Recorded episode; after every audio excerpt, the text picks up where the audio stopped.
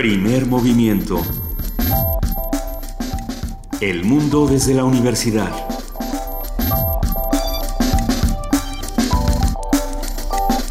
Muy buenos días, son las 7 de la mañana con 4 minutos de este 7 de diciembre, el lunes, y arrancamos así, primer movimiento aquí en Radio una Luisa Iglesias. Querido Benito Taibo, muy buenos días. Ya estamos todos de regreso aquí en la cabina. Está nuestra jefa de información, Juana Inés de ESA. Buenos días, Juana Inés. Buenos días, Luisa. Buenos días, Benito. Qué bueno ver que sobrevivieron a la feria. Me da mucho sobrevivimos, no te hagas. Sobrevivimos los tres, tú volviste. Yo volví, eh, sí, como, como el herpes, regresé el fin de semana pasado a una conversación muy extraña sobre literatura para mujeres y, género con una irlandesita muy simpática que tenía cara de que no rompió un plato y te decía cosas como yo escribo novela de crimen. Con esa, con esa voz. Unas cosas bien horrendas. Sí, así. ¿Te refieres a la escritora de la serie de Fall? Eh, no es la serie de Fall, tiene un libro, no tampoco, tiene un libro que se llama The Fall, que no tiene absolutamente nada que ver con la serie de Gillian ah. Anderson, pero que a pesar de ello es eh, que, no obstante es una gran novela y es sobre todo un gran estudio de lo que pasa con las mujeres y cómo se cómo se arma la violencia contra las mujeres. Está una bueno cosa muy interesante. Muy bueno. Y bueno, fue una feria multitudinaria. Tú lo sabrás mejor que nadie, Benito. Miles, miles y miles de jóvenes que atascaron los pasillos, los estantes, las todo todo fue, fue muy, muy, muy impresionante. Y contar que el año que viene ya se cumplen 30 años de la Feria Internacional del Libro de Guadalajara. Va a estar más grande todavía. Va a estar más grande porque además el invitado, o sea, como les parece poco tener ahí un país, decidieron que Latinoamérica sería la región invitada. Por lo tanto, veremos a cientos de escritores latinoamericanos en la Feria del Libro del año que viene. Ay, será un honor. Sin duda ya, será. Ya que sea diciembre otra vez. No, no, espérate, espérate. Deja descansar unos minutos, sí, no, no. Pero bueno, ya les iremos contando porque, uh, entre otras cosas, Jonathan Franzen, este, Ian McEwan, Irving uh, Welsh, Irving Welsh, uh, Salman Rushdie, entre otros, y, y fueron los magníficos representantes de Reino Unido y la verdad es que sí, sí fue, fue muy impresionante la presencia inglesa. Británica. Ya estamos aquí. Británica, sí, porque no son ingleses, son británicos o reinounidenses, ya no sé ni cómo decirles. Pero bueno, hoy arrancamos este primer movimiento, ya estamos en diciembre, está haciendo frío, tápese, los pingüinos pasan por el segundo piso, sí, no, bueno. Y vamos a arrancar esta mañana hablando de medio ambiente. Nos vamos a preguntar qué son los límites de lo público en la vida de una ciudad. Platicaremos con Salvador Medina, comunicador de desarrollo urbano del Instituto de Políticas para el Transporte y el Desarrollo. Tendremos de nuestra nota nacional el corredor Chapultepec. Ayer fue la consulta, sabremos un poco más acerca de lo que sucedió. Yo sé que en Condesa... Un gran no. fue, en, fue un gran no, hablaremos hoy de ello y hablaremos mañana con... Pepe Merino, con José Merino del CIDE, que tiene ya todo un estudio de los datos, de cómo estuvieron los resultados. Bueno, pues la nota de hoy acerca del corredor Chapultepec viene está a cargo del periodista Salvador Camarena, columnista del Financiero y amigo de Primer Movimiento. En nuestra nota internacional vamos a hablar de estos rumores de la destitución de Dilma Rousseff. Vamos a platicar con el doctor Mario Torrico Terán, investigador de Flaxo México, especialista en instituciones políticas, conflicto e inestabilidad política, democrática y derechos humanos. En la participación del programa Universo de Letras estará con nosotros Anel Pérez, secretaria técnica de vinculación de la Coordinación de Difusión Cultural de la UNAM. ¿A quién le toca la poesía necesaria hoy? A mí. ¿Te toca, Benito? Yo la, estamos buscándola con enorme gusto. ¿Te trajiste algún libro de la FIL de poesía donde venían cosas? Sí. Sí, pero no lo tengo aquí, pero sí, sí tendremos posibilidad de oírlo durante la semana. Perfecto. Tendremos la participación de Rolando Cordera, coordinador del programa universitario de estudios sobre el desarrollo, que nos habla sobre México imparable, un pie de página. Y en la mesa del día vamos a hablar una vez más sobre otros ecos de la FIL, lecturas y lectores. Esta conversación con Elisa Bonilla, directora de la Fundación SM, miembro del Consejo de Universo de Letras de la UNAM. Y bueno, se ha dedicado durante 30 años a la educación desde distintas trincheras. Va a ser una conversación sin duda deliciosa. Pues esto es primer movimiento y hoy así lo arrancamos con un corto informativo que nos ofrece nuestra compañera y amiga Cindy Pérez Ramírez. Cindy, bienvenida. Muchas gracias, Benito. Buenos días. Luisa, Juana Inés, buenos días a todos. Buenos días, Cindy. Buenos días, Cindy.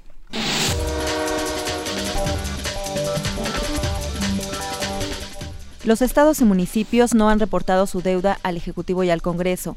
Así lo señaló el senador del PRD, Luis Humberto Fernández Fuentes, quien presentó un punto de acuerdo para que la Cámara Alta haga un llamado a fin de que los gobiernos estatales y municipales envíen los informes como parte del cumplimiento de la reforma sobre disciplina financiera.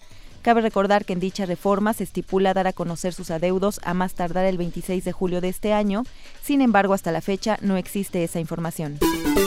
El presidente nacional del PRI, Manlio Fabio Beltrones, afirmó que la alianza entre su partido y el Verde Ecologista de México se mantiene firme. Beltrones recalcó que el PRI está decidido a seguir aliado con quienes le garantizan el triunfo en las elecciones. Cabe recordar que recientemente el ex vocero del Partido Verde, Arturo Escobar, fue acusado por la presunta compra del voto en las elecciones pasadas. La Procuraduría Federal de Protección al Ambiente solicitó al órgano interno de control de la Semarnat iniciar una investigación en contra de su delegado en Yucatán, José Lafontaine Jamuy, por supuestas conductas constitutivas de responsabilidad administrativa. Cabe señalar que en un diario local, el funcionario fue denunciado por presuntos abusos y actos de corrupción en contra de desempleados y proveedores, además de extorsionar a talleres mecánicos y establecimientos con uso y desecho industrial. Mediante un comunicado, la Profepa agregó que esta acción será extensiva a, las demás, a los demás funcionarios de la delegación en Yucatán. Un juez federal negó la suspensión definitiva al amparo promovido por una magistrada del tribunal contra la segunda reelección de Edgar Elías Azar como presidente del Tribunal Superior de Justicia del Distrito Federal. Con esta decisión queda sin efectos la suspensión provisional que había otorgado el miércoles un tribunal colegiado de circuito y por ello Elías Azar podrá tomar posesión el próximo 1 de enero. Sin embargo, la magistrada Petra Quesada puede impugnar la decisión del juez Gabriel Reyes López, aunque su recurso no sería resuelto antes de enero, pues las vacaciones judiciales inician el 15 de diciembre. Habitantes de la delegación Cuauhtémoc rechazaron la construcción del corredor cultural Chapultepec, de acuerdo al Instituto Electoral del Distrito Federal encargado de la organización de la consulta, en total se recibieron 22.370 opiniones, de las cuales el no al proyecto se impuso con 14.201 votos, mientras que el sí alcanzó 7.893. Mediante un comunicado, el gobierno del Distrito Federal aceptó los resultados que favorecían el no al proyecto. La participación en la consulta ciudadana fue de 4.82%. En información internacional, con una participación del 74.25% del electorado y con el 96.03% de los votos escrutados en las elecciones parlamentarias de este domingo en Venezuela, la opositora Mesa de la Unidad Democrática obtuvo la mayoría en el Congreso con 99 curules. El Partido Socialista Unido de Venezuela logró 46 escaños en la Asamblea Nacional. Aún quedan 17 curules por definirse. Luego de, conocer los resultados, el presidente Nicolás Maduro reconoció la derrota de su partido. Nosotros, viendo estos resultados, hemos venido con nuestra moral, con nuestra ética, a reconocer estos resultados adversos, a aceptarlos y a decirle a nuestra Venezuela, ha triunfado la constitución y la democracia. Yo lamento de verdad las expresiones de algunos voceros y dirigentes de los partidos políticos de la oposición y lo digo al mundo entero que nos está escuchando.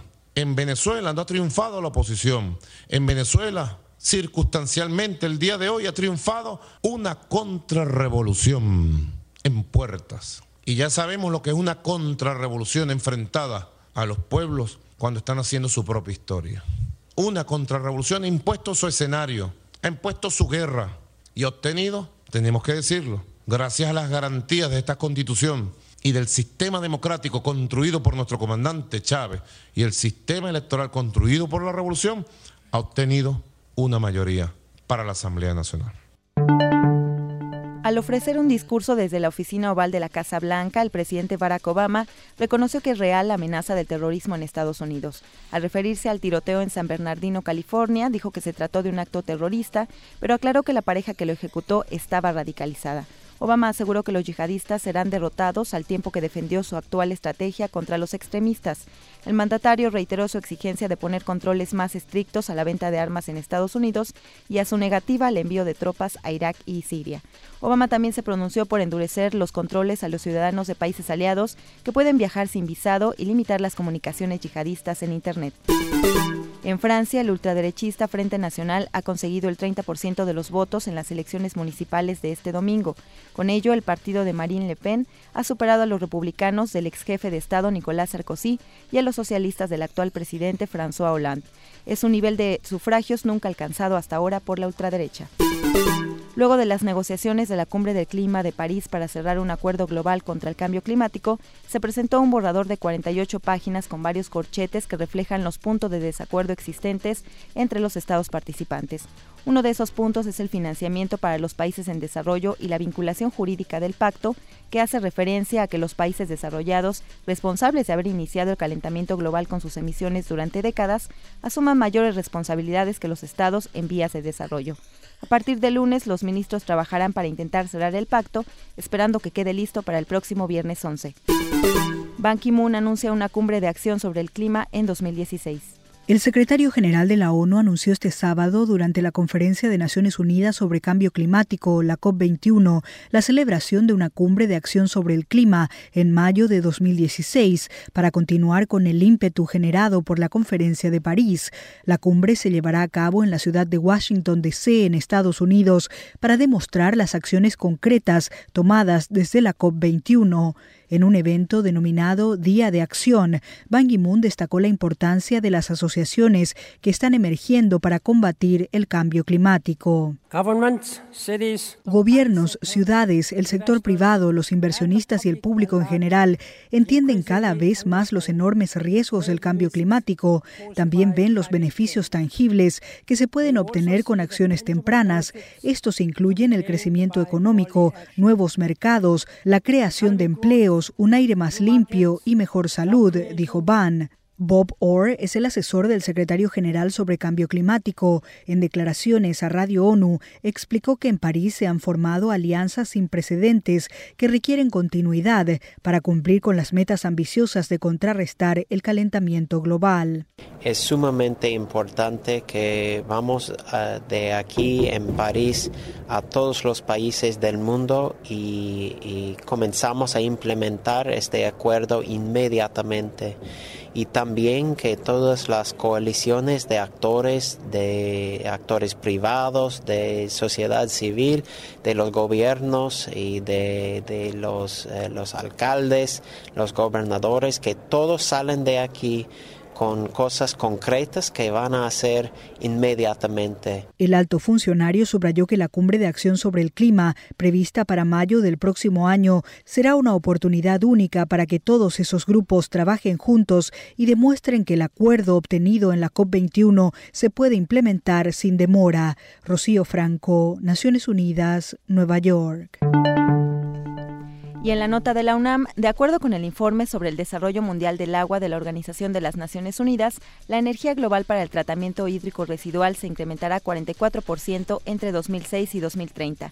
Por ello, Sharon Velázquez Horta, egresada de la UNAM y que ahora trabaja en el Departamento de Ingeniería Química de la Universidad de Newcastle en Inglaterra, desarrolla un proyecto para sustraer nutrientes y carbohidratos de las microalgas y producir bioetanol, biogás y biodiesel para aplicarlo en plantas de limpieza hídrica. Los beneficios para la sociedad es básicamente quitar el uso de suelo para producir plantas productoras de un biocombustible, ya que se está utilizando agua residual. Básicamente evaluar las, las oportunidades que hay en México para la implementación de biorefinerías.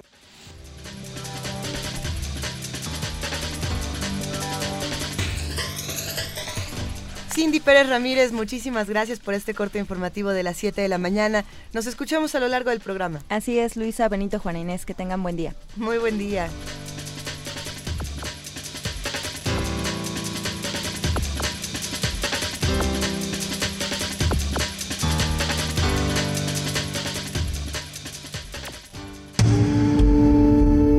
Primer movimiento. Donde todos rugen el puma ronronea.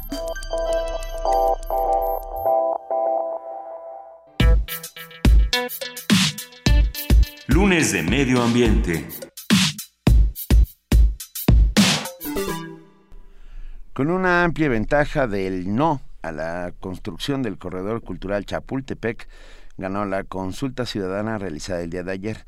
Se emitieron 14.201 votos por el no y 7.893 por el sí, mientras que se contabilizaron 276 votos nulos. El plan del corredor Chapultepec ha sido impulsado desde el gobierno del Distrito Federal, pero se sabe que la inversión sería privada. Por ello, los ciudadanos han mostrado su oposición en distintos foros, debates y manifestaciones, pues consideran que este proyecto estaría privatizando el espacio público. Ante las obras propuestas por el gobierno del Distrito Federal, se ha despertado una gran cantidad de debates entre los diversos sectores de la ciudadanía. En general se habla de un mismo problema. Los beneficios de esas obras se encuentran focalizados y no benefician a los habitantes de la ciudad. En esta ocasión se optó por una consulta ciudadana para ir menguando la problemática. Sin embargo, existen mecanismos para realizar obras que no requieren pasar por un control democrático, lo que lleva a preguntarse cuáles son los límites de lo público en el desarrollo de una ciudad. Sobre las distintas formas de coexistir entre lo público y lo privado en un proyecto urbano y los ejemplos cotidianos en la Ciudad de México, hoy conversaremos con Salvador Medina, economista y urbanista egresado de la UNAM. Muy buenos días, Salvador Medina. Mm, ¿Qué tal? Muy buenos días, Benito. Muy buenos días, Lisa, Juana Inés. Un gusto platicar contigo esta mañana, Salvador. Eh, cuéntanos qué es lo que está pasando, por ejemplo, con este caso de Corredor Chapultepec, pero abriendo la pregunta con hasta dónde es que debe llegar el capital público en la vida de una ciudad. Y supongo que también el capital privado. también, por supuesto. Sí, este, mira, el, lo del Corredor Chapultepec es probablemente el último ejemplo y tal vez el más notorio de muchos que han sucedido en la ciudad, en donde mm, una decisión prácticamente vertical, donde no se encuentra ligada a ningún plan de desarrollo o programa de desarrollo eh, delegacional o de la colonia, es, de repente el espacio público es técnicamente privatizado. En este caso, eh, digamos, no es una privatización directa, era una privatización o bueno, todo parece indicar que era, porque todavía no sabemos qué es lo que vaya a suceder. El título de concesión sigue existiendo, pero se trata de una privatización indirecta en el sentido de que el título de concesión está dentro de ProCDMX, que es una empresa paraestatal del gobierno federal, y se, y se mete dentro de un fideicomiso privado que estaría a cargo de INVEX. Entonces, eh, Avenida Chapultepec se vuelve un activo financiero de Invex que trata de recuperar su inversión, pero hemos visto otros ejemplos como es, por ejemplo, en Santa Fe, donde un parque público fue transformado en una plaza comercial. Entonces, no digamos que no es algo que no haya sucedido antes, simplemente creo que esto es en un punto neurálgico de la ciudad y fue lo que mm, levantó tanto eh, a, tanta gente, ¿no? Es un lugar además histórico, etcétera. De ahí mm, la oposición que generó y lo que llevó justamente a la consulta de ayer a que la gente de la delegación dijera no al proyecto. Me, me quedo pensando, Salvador Medina, ¿puede el gobierno de la Ciudad de México privatizar, entre comillas, espacios que son públicos, que son de todos, que son de los ciudadanos? Pues de pues, facto. Pues, mira, en teoría eh, suceden dos cosas, habrá que aclarar. Eh, si bien el gobierno puede concesionar eh, bienes públicos y servicios, tiene que tener algún tipo de utilidad. Eh, y en algunos casos eh, tendría, podría tener sentido, ¿no? Hasta el momento, mm, de los casos que yo conozco, tal vez el único que podría considerarse que tiene algo de sentido es parquímetros y aún así habría que estar en duda con respecto a cuál es la repartición de ganancias entre lo público y lo privado y eh, ¿cómo se llama? y el proceso de asignación de los parquímetros, porque también fue directo y el hecho de que solamente se recupere el 30% para el gobierno es algo muy muy extraño. De ahí en fuera, pues esto no debería de suceder. Eh, y justamente creo que este es uno de los grandes problemas. Eh, Avenida Chapultepec, mediante procesos netamente administrativos, estaba transformando de espacio público en un predio. Y esta, eh, esta situación únicamente puede ser permitida por la Asamblea Legislativa del Distrito Federal, quien es quien autoriza los cambios de uso de suelo a los programas delegacionales. Y entonces aquí lo que se estaba diciendo es que como iba a ser nuevo equipamiento, el equipamiento en realidad es una cosa administrativa, es algo que tiene que proveer el gobierno. Está diciendo que era nuevo equipamiento y bajo ese argumento estaba se está haciendo esta obra que en realidad eran 700 locales comerciales. Es hasta donde eh, la manera que estaba estructurado legalmente todo, lo cual fue lo que terminó también generando un conflicto con varios de los asambleístas de la Asamblea Legislativa del Distrito Federal, por esta misma razón. ¿A, quién, ¿A quién le corresponde en, en, estos casos entrar como un mediador cuando suceden este tipo, este tipo de situaciones? Pues mira, el, se puede mediar todavía cuando el proceso está en la elaboración del proyecto, cuando mm, se está creando, pero eh, aquí creo que el, gran problema es que se presentó un proyecto totalmente ya hecho, además este con un título de concesión y con un fideicomiso privado ya firmado. Digamos que ya habían hecho toda, toda una opción y ahí es muy difícil ya mediar. De ahí que se haya polarizado tan rápido la opinión pública porque no había espacios ya para mediar y el gobierno pues ya traía firmado eh, todo este todo no eh, digamos todo el proyecto. Entonces eh, muchas veces este los opositores en los días pasados se preguntan para qué preguntas si ya tienes todo firmado exacto. Sí, y lo que sucede, Salvador, te saluda Juan Inés de esa, lo que sucede con estas cosas es que queda todo muy muy opaco que lo que lo que parece ser es eh, no fue un trabajo que se hizo para la para el conjunto de los ciudadanos y aquí aparentemente topó con un grupo de, con una parte de la ciudad neurálgica, como dices, donde los ciudadanos están especialmente politizados. Pero ¿qué pasa en otros espacios? ¿Qué pasa con Oasis Coyoacán, que se ha dicho tanto? ¿Qué pasa con Santa Fe, como lo mencionas? O sea, parece ser que nuestra ciudad cambia ante nuestros ojos eh, para beneficio no sabemos de quién. Sí, mm, justamente, eh, y probablemente yo creo que como mencionas, ha ido cambiando la ciudad y este tipo de cosas se han ido dando poco a poco en muchos lugares. De hecho, digamos que este esquema es muy parecido al que se utiliza en los CETRAMS. Eh, ya se hizo en el CETRAM Rosario, donde hay un privado que construyó una plaza comercial a cambio de remodelar el CETRAM.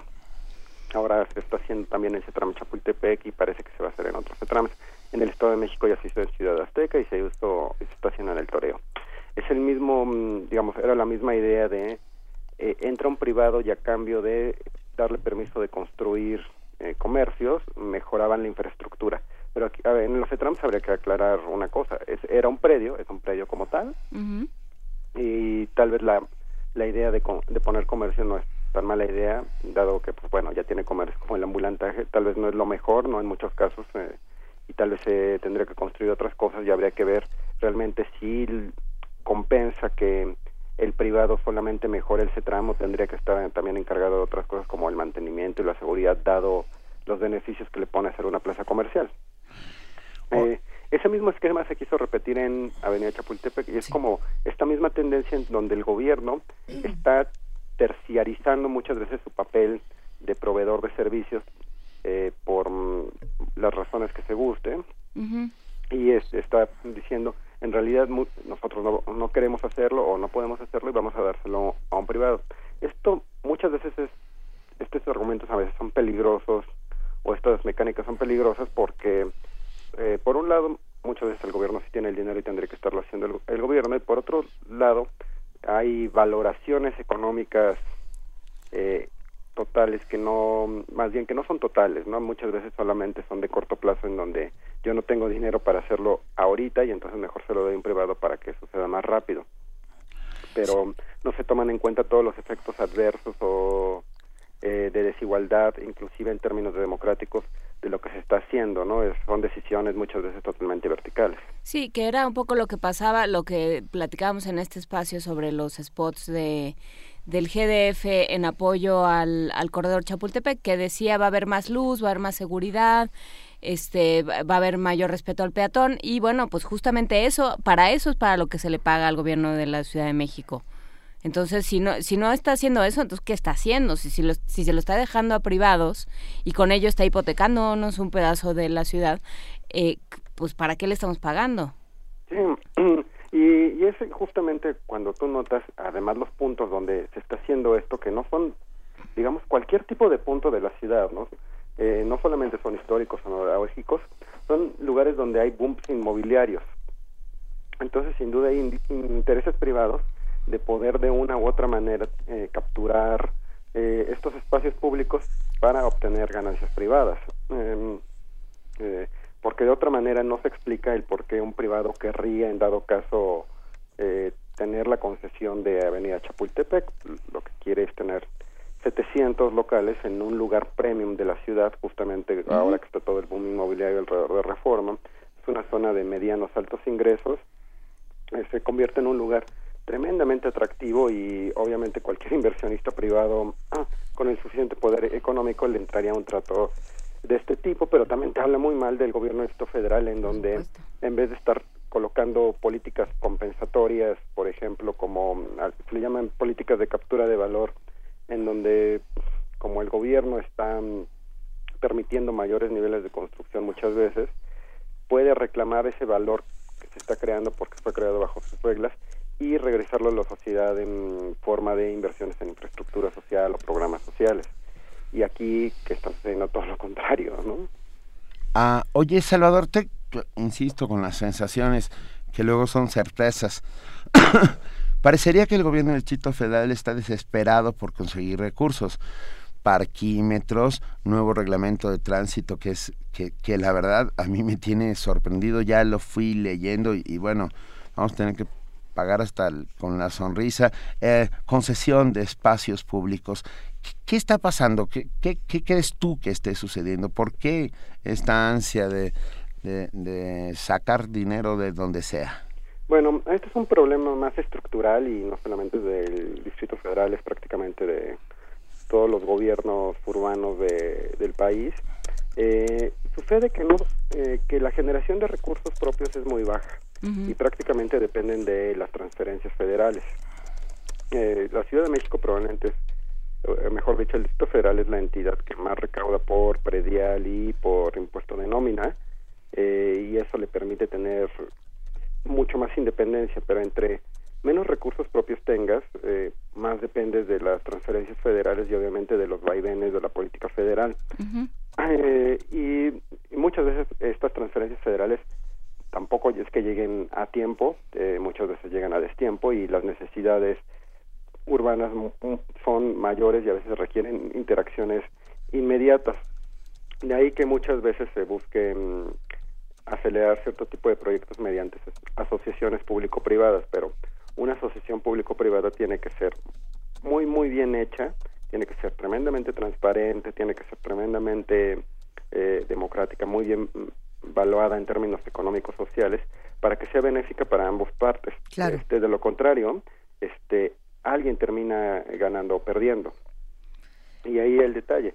Eh, ante esta necesidad de, de recursos, porque estructuralmente las finanzas públicas de la ciudad no son del todo autónomas, este, grandes proyectos que requieren mucha inversión eh, y, que y que se pueden hacer relativamente rápido atraen la, la atención de la iniciativa privada y de ahí por eso que el gobierno este trate de, de dárselos a los privados.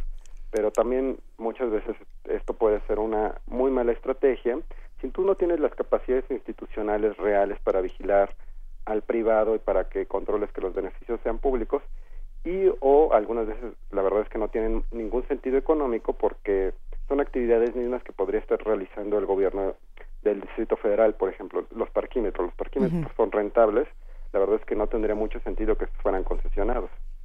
Me, me, pregunto, tenemos el caso del corredor Chapultepec y, y bueno, eh, seguramente en esta ciudad hay muchos otros casos como este. ¿Qué otros casos deberíamos de estar atendiendo de la misma manera, aunque quizá mediáticamente en este momento no sean tan importantes?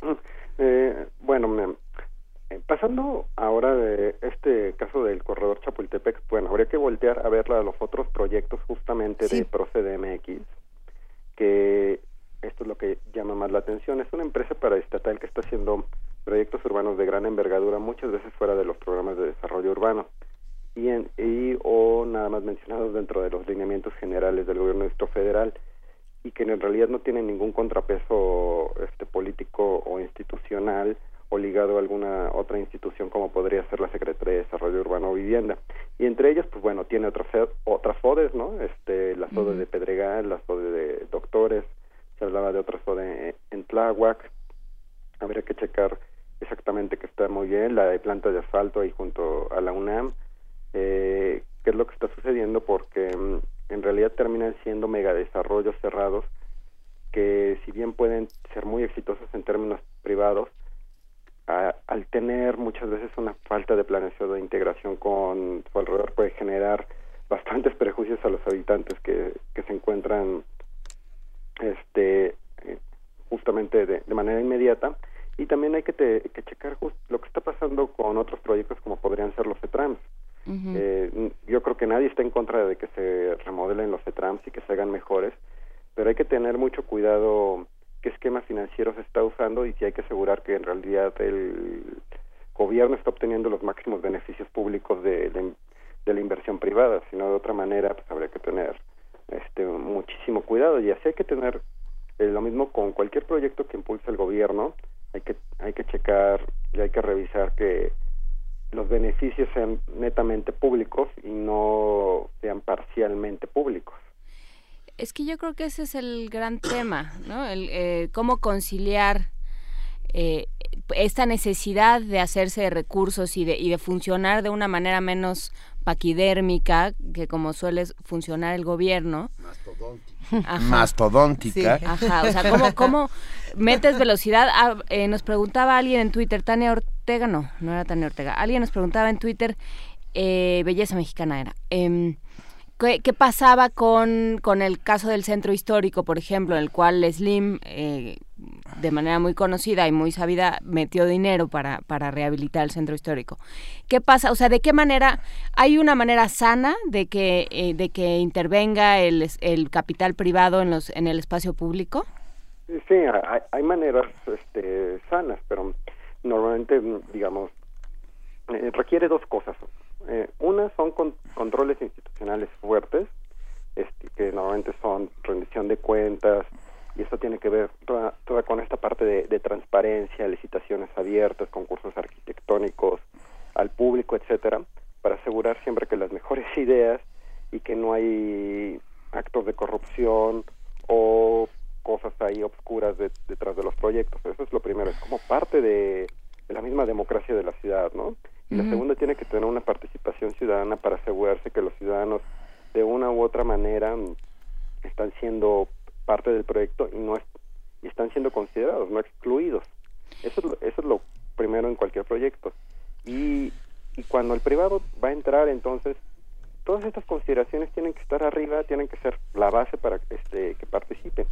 Eh, normalmente, o lo que sucede en otros países y que se ha dado como como buenos ejemplos normalmente es un privado construye algo en un predio, supongamos este, una plaza comercial, y el gobierno tiene que tener los mecanismos justamente eh, para hacer la valoración de si se permite no se permite. Si se permite, entonces tienes que pedirle eh, ciertas medidas de compensación que pueden ir directamente al espacio público y esto es muy común en los países desarrollados porque también no es que todas las ciudades sean autosuficientes en el mundo en términos de recursos propios. Es ahí cuando este el privado pues da beneficios también al público y cuando y es muy extraño, eso sí hay que admitirlo que un privado invierta directamente en el espacio público porque el espacio público no necesariamente le genera ganancia. Esto solo lo hará en casos en los cuales obviamente el mejorar el espacio público le tenga una ganancia directa o indirecta porque es tal vez dueño de los terrenos que están alrededor o de edificios, etcétera, ¿no? Pero es muy extraño estas situaciones. Eh, mm, ahora con esta consulta sobre el corredor Chapultepec, quienes votaron, quienes viven en todas estas zonas son una suerte de clases medias, por llamarlo de alguna manera, clases medias informadas, gente que vive ahí hace muchos años, que intenta respetar el entorno en el que han vivido familiarmente. Pero yo me pregunto, cada vez que se vaya a intentar hacer un nuevo ah, proyecto de estas magnitudes, ¿se consultará a la ciudadanía? Ese es el tema. Ah. ¿Cuáles son la pregunta. los, eh, cuáles van a ser los mecanismos? Este, este, este, me parece que es una cuestión muy importante porque me parece que no es el asunto de que tenga que llegarse siempre al final a una consulta de sí o no o un referendo de sí o no. Eh, participación ciudadana dentro de los proyectos eh, urbanos y sobre todo de los más grandes implica que desde hay metodologías donde incluyes a los habitantes desde cero Y cuando me refiero desde cero, me refiero desde el diagnóstico, desde la problematización de, de todo, ¿no? Y cómo se va construyendo poco a poco.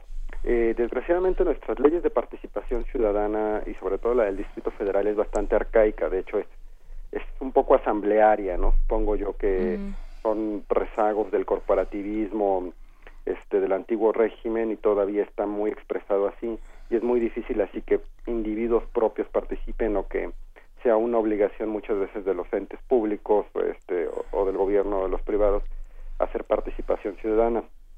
Si uno lo compara, por ejemplo, como ejemplos en Francia, eh, cualquier proyecto grande está obligado a tener procesos de participación ciudadana y hay un ente público a nivel nacional que les explica y les ayuda a hacer este tipo de, de procesos de participación ciudadana porque puede haber muchos, ¿no? Este, eh, muchos tipos de procesos, pero el punto es que si tú no envuelves a la gente y le dices que esto es su beneficio y ellos y que tú entiendes sus problemáticas, generalmente tú te vas a encontrar oposición. Entonces el asunto es que se construye como sociedad algo en conjunto y no como llegue como una decisión vertical. Es evidente que no para todas las decisiones eh, uno puede estar haciendo eso, ¿no? Como este, vamos a cambiarle las llantas al metro, pues bueno, es definitivamente una decisión ejecutiva, ¿no? Eh, pero para cosas este, de este tipo, sin duda tiene que haber participación ciudadana. ¿Y, cómo? Esa es la, la, pregunta. ¿Una consulta como la que se llevó a cabo ayer con todo lo que implicó de, de, gastos, de discusiones, de desgaste o, cómo? No, esto va implícito dentro de la, este, de la planeación urbana. Hay distintos métodos. eh, y por ponerte un ejemplo sencillo, ¿no? Este, mm, supongamos se hace el diagnóstico de Avenida Chapultepec, lo que uno hace entonces, tal vez hace un trabajo de escritorio, uno de buró, un, científico, pero al, mismo tiempo tú tienes, organizas meses de trabajo con los vecinos para entender cuáles son las problemáticas que ellos están viviendo día a día, cómo perciben Avenida Chapultepec, les presentas el diagnóstico y también dicen, ah, pues sí, esto sí, esto no, este, hay una discusión y se llega a un diagnóstico consensuado. Este diagnóstico consensuado normalmente te permitiría establecer una gama de soluciones y estas gamas de soluciones las puedes ir trabajando también con los mismos vecinos. Entonces, este, un buen arquitecto que, tiene, que lleve procesos participativos seguramente platicará con, con los mismos vecinos y entonces establecerán cuáles son tal vez sus necesidades, cuáles son sus preferencias y entonces empezará un diseño arquitectónico en función de las necesidades de las personas, no de las decisiones de una empresa en, este caso. Y cuando se llega ya al momento tal vez de licitar la obra, si hay los mecanismos de, de transparencia y ha habido estos mecanismos de, de participación ciudadana, ya probablemente tú no necesitas, este, después de que se dio la licitación, hacer un plebiscito, porque ya está implícito que la gente está de acuerdo. Y la pregunta clave yo creo que aquí es, es ¿ganó el no en las urnas. ¿Y luego qué? Ah, no, no, la pregunta clave es si ese no va a ser respetado por las autoridades. Pues, pues mira, el día de hoy, en, no recuerdo si fue en Reforma o en Milenio, eh, Patricia Mercado decía que, em, que es la mm, secretaria de gobierno, decía que se iban a respetar los resultados y que este proyecto no iba a ir. También el jefe de gobierno tuiteó el día de ayer que iba a respetar los resultados. Nosotros esperamos que así sea.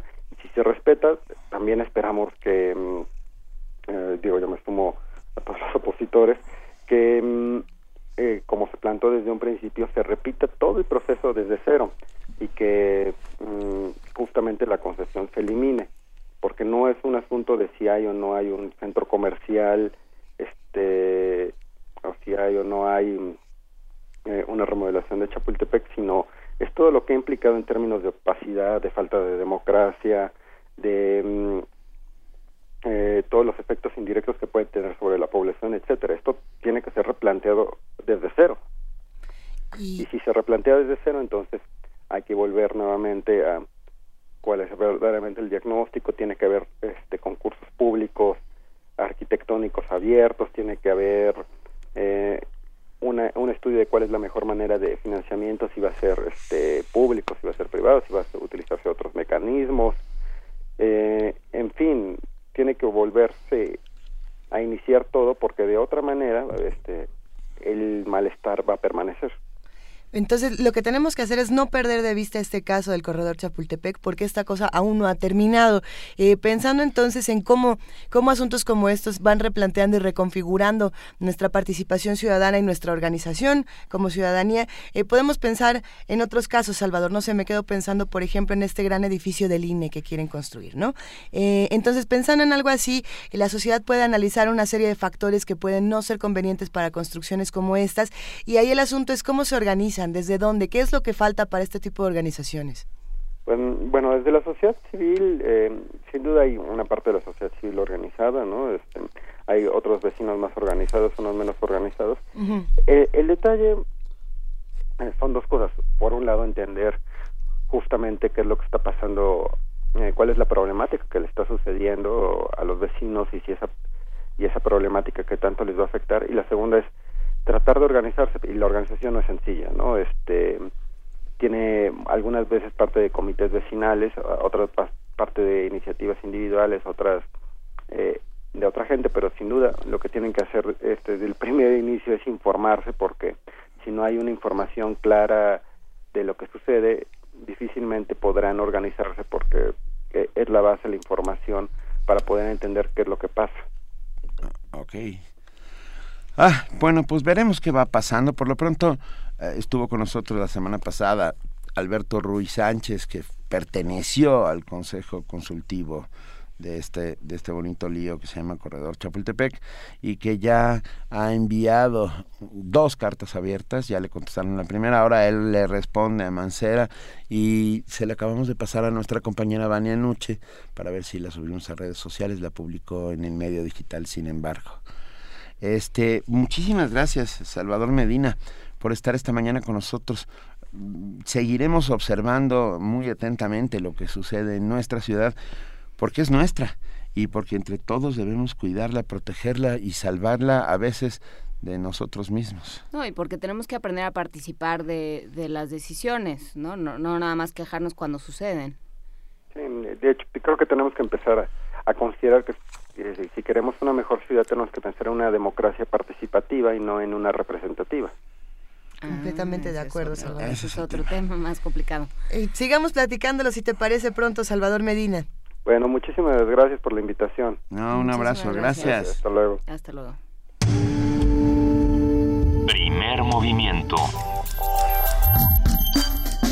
Donde la raza habla.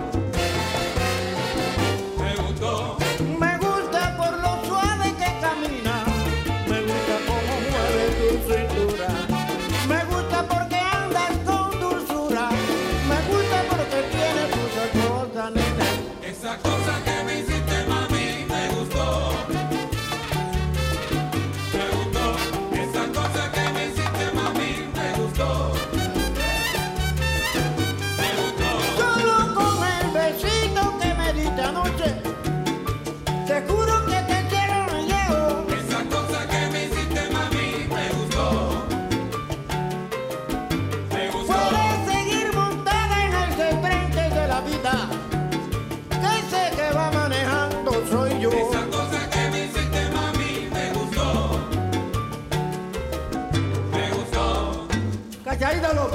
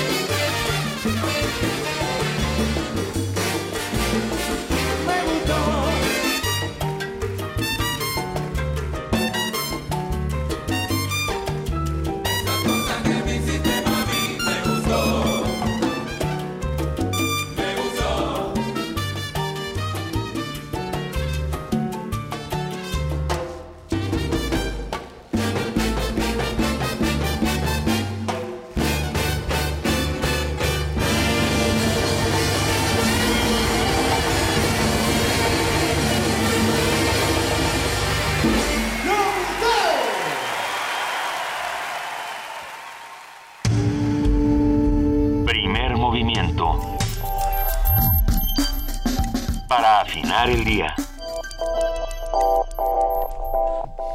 ¿Qué tal eso?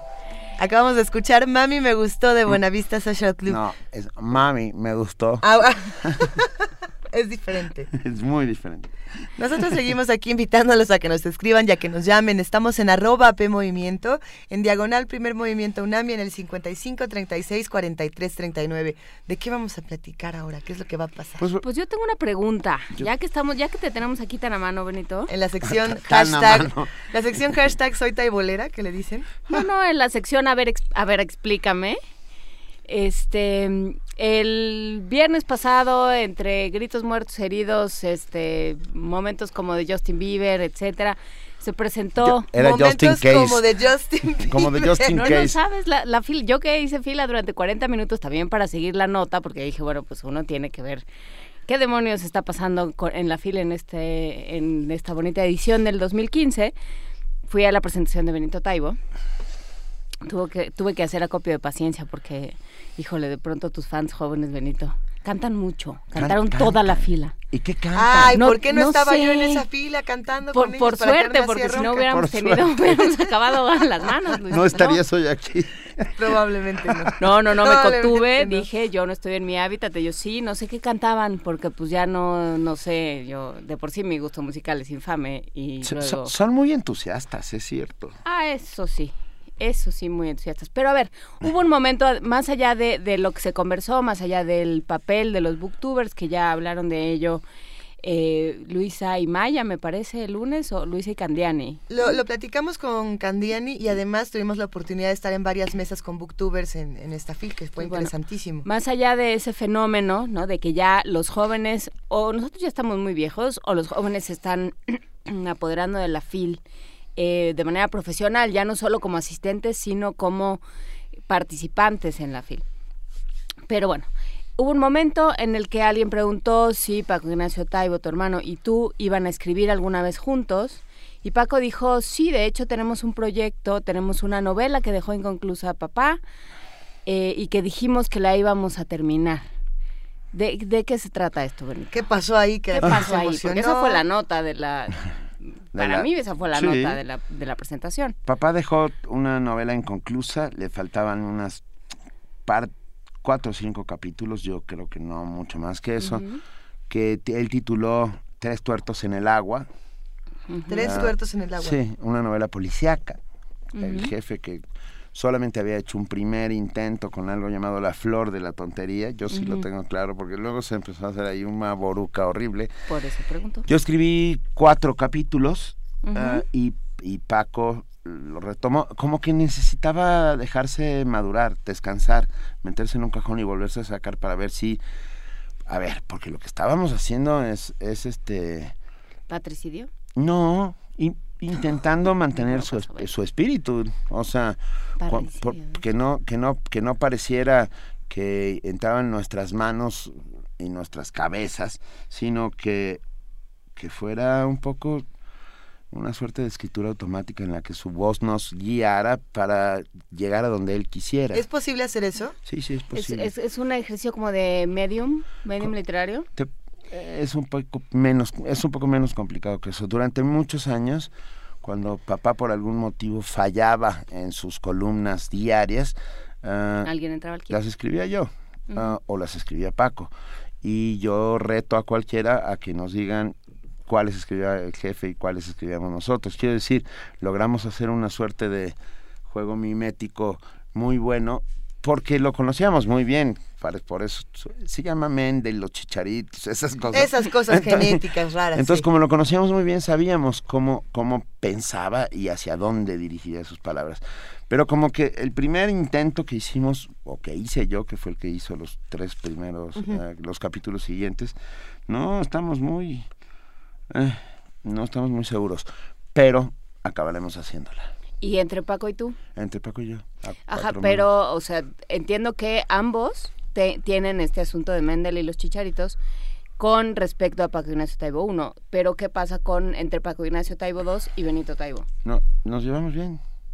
no, no, en, relación literaria. en relación literaria, ya, mira, por supuesto. francamente, si se van a dar regalo de Navidad o no, es muy Sí, nos vamos a dar, Me da muchísimo gusto, Benito, me parece muy bien, pero en términos literarios... Sí, ¿cómo es la relación literaria? Bien, buena. el talante literario.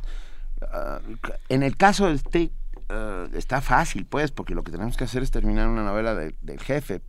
No, no hay mayor discusión. Pero ya está planteado para dónde va, quiénes son los personajes, solo plantea. Es que, es que la novela ya estaba muy avanzada. La novela tenía un 65-70% de hecha. Faltaba las, un poco ir hacia, llegar a donde tenía que llegar y hacer las conclusiones finales. No está tan complicado como parece. No era un género que, que, que él entrara. trabajara mucho. No, era un género al cual te digo solamente hizo un primer intento con una novela llamada La Flor de la Tontería, que fue muy divertida.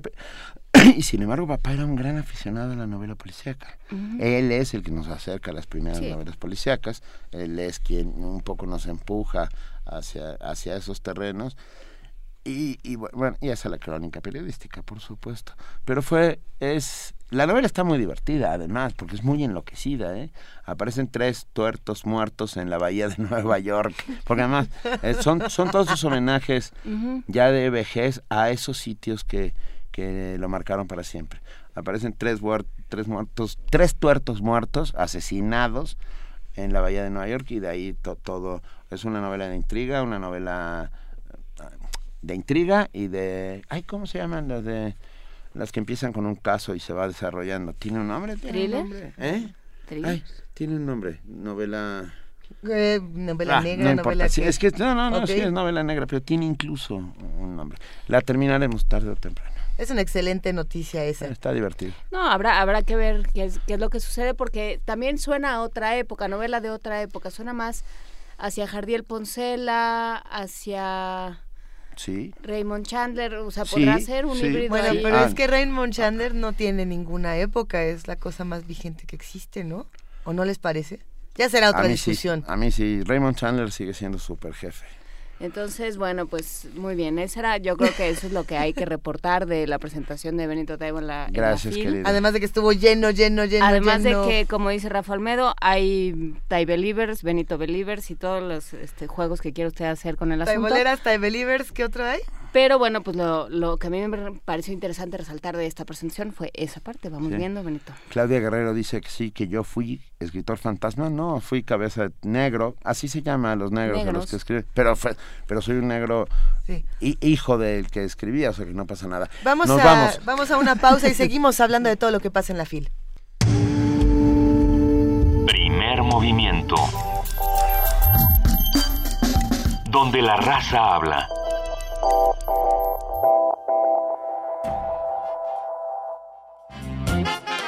Toma tu mochila. Es momento de emprender la ruta hacia los Balcanes. En sus tierras convergen las tradiciones de ayer y hoy. Del folclore antiguo al etnopop. De la música clásica a las suaves notas del jazz. Checa el mapa y dirige tus sentidos a el este.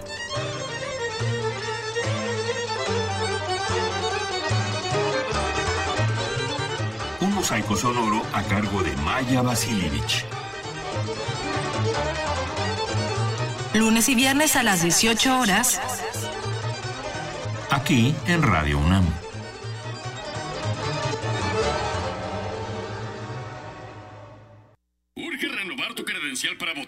Tiene un 18 atrás. Se acaba el tiempo. La mía no tiene un 18. Ni la mía. Apúrese a renovarla. Pierde su vigencia el próximo primero de enero. Vayan a cualquier módulo del INE o hagan una cita. ¿La tuya sí tiene un 18? No, la mía no tiene números atrás. Enfrente tiene el año en que vence y sigue vigente. ¡A renovar las nuestras! Instituto Nacional Electoral, INE. RTC y Conaculta te invitan a conocer Wikiméxico, un sitio con una amplia oferta de divulgación cultural que actualmente cuenta con más de 3.000 artículos sobre historia, arte, cultura, ciencia, tecnología y medio ambiente. Una plataforma que puedes consultar de forma gratuita. Encontrarás datos curiosos, un recetario, un cancionero y más de 84.000 documentos que comprenden desde la historia más antigua de nuestro país hasta la actualidad. Más información en www.wikimexico.com. De las vistas de Salvador Toscano a la época de oro. De la nueva ola a lo experimental. Del celuloide a la era digital. Filmoteca UNAM. 55 años de preservar la memoria fílmica. Acervo y restauración, hemeroteca, banco de imágenes, producción, cine en línea, talleres. Circuito Mario de la Cueva, frente a la Facultad de Ciencias Políticas y Sociales. Entra a www.filmoteca.unam.mx. En redes sociales somos Butaca UNAM. Ahí encontrarás la oferta visual que tenemos para ti. Filmoteca UNAM. Primer movimiento. Información azul y oro. Vamos a nuestro corto informativo de las 8 de la mañana con nuestra compañera Elizabeth Rojas. Bienvenida Elizabeth, muy buenos días. Hola Juana Inés, Luisa, buenos días, buenos días a todos. Buenos días Elizabeth.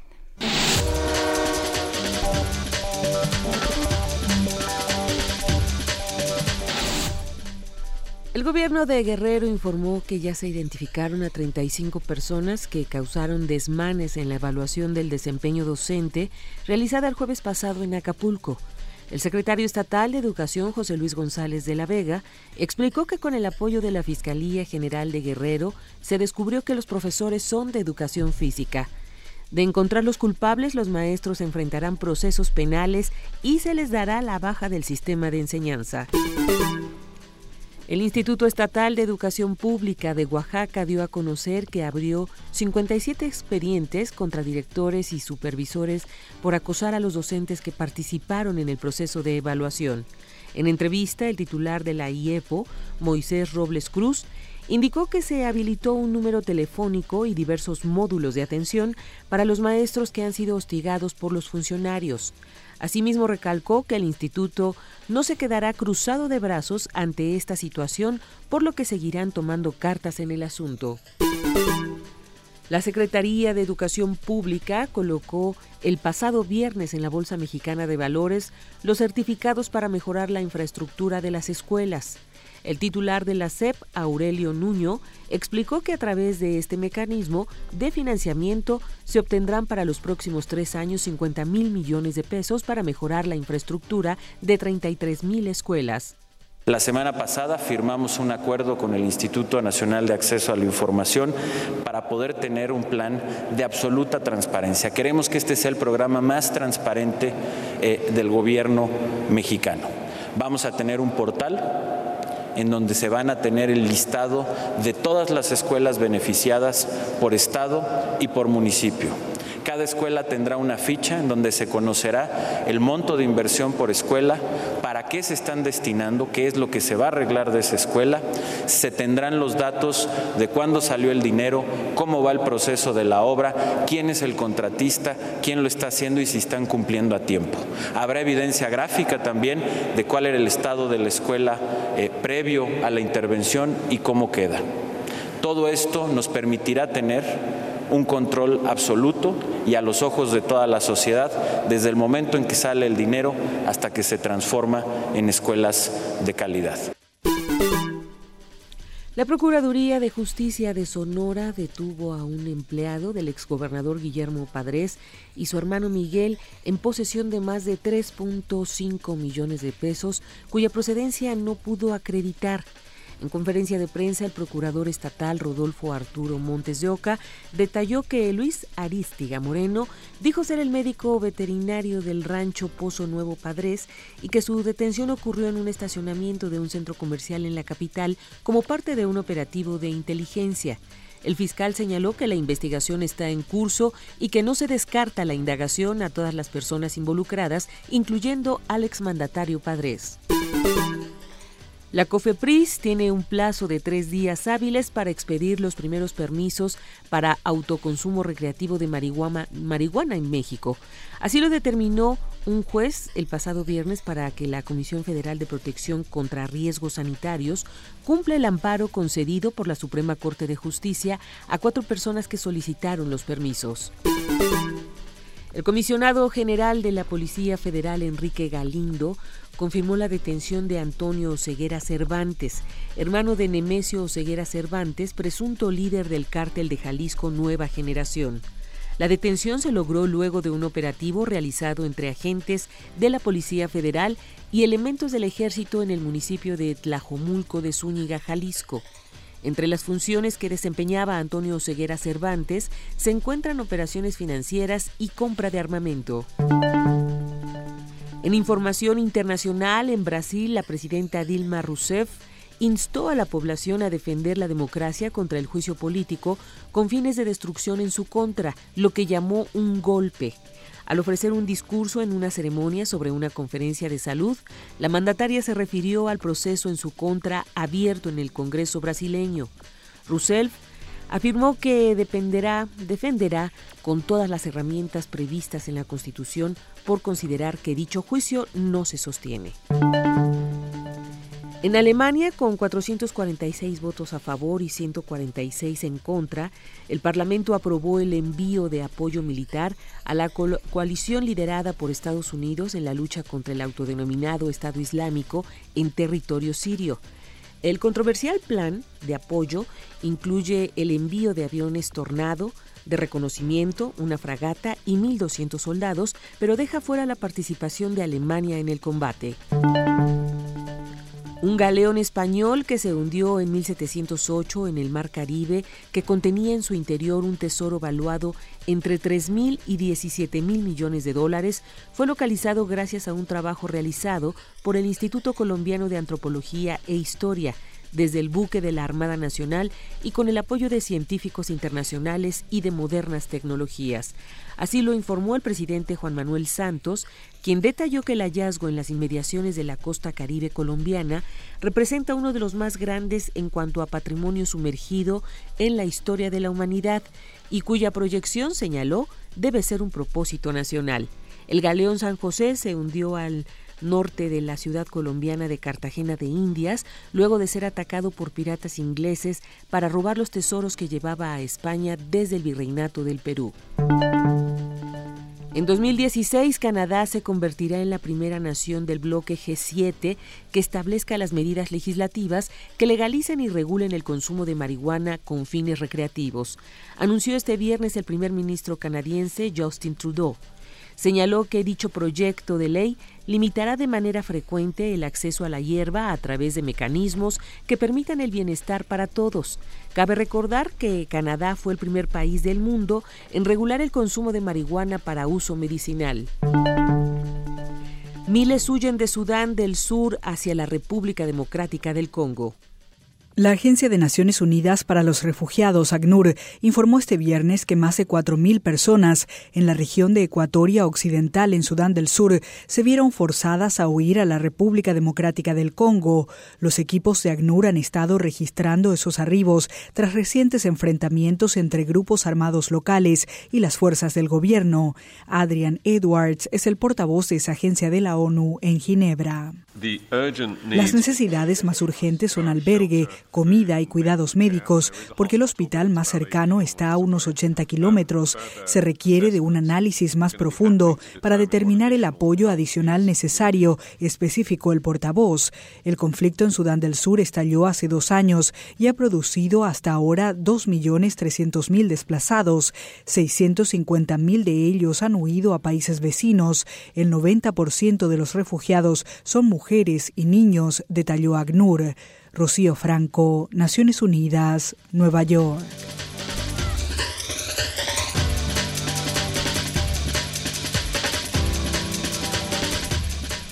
Son las 8 de la mañana con 10 minutos y agradecemos enormemente a nuestra compañera Elizabeth Rojas por este corte informativo y nos vemos a las 9. Hasta el rato, Benito. Gracias, Elizabeth. Gracias, Elizabeth.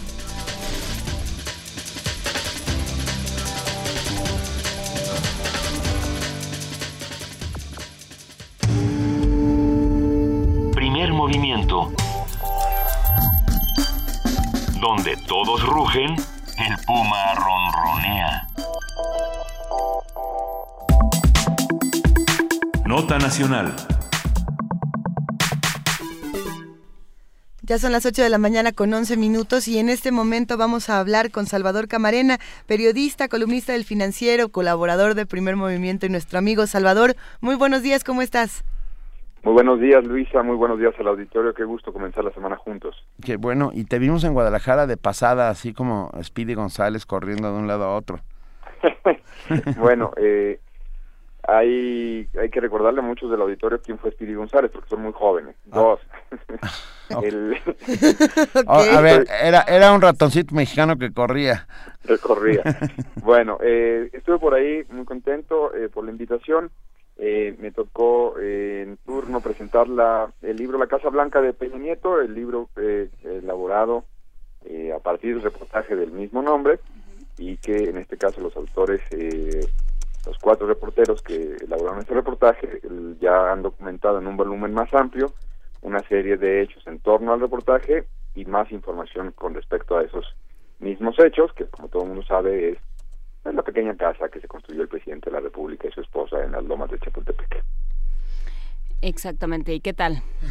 Bueno, la, presentación estuvo muy bien. El libro, otro tanto, pero en fin. El libro está muy bien. Eh, yo le recomendaría, a ver, el libro está muy bien escrito, entonces además tiene la gran virtud de que es entretenido, de que, uno pasa un buen momento leyendo, y eh, aporta dos cosas fundamentales. Uno, más información con respecto a lo que fue ese ambiente de acoso, de presiones, de, mensajes sutiles y nada sutiles, completamente directos, a Carmen Aristegui y su equipo, no nada más a ella, de que no deberían publicar ese reportaje en MBS. Todos estos mensajes, eh, o los más importantes, digamos, eh, de parte de los propios ejecutivos de eh, MBS, o sea, ahora sí que como dije yo en la presentación, pues son los reginos Díaz Redondo de esta historia. También hay que recordarle a algunos de los muchachos del auditorio y muchachas que Regino Díaz Redondo tiene pues la mala fama de haber sido,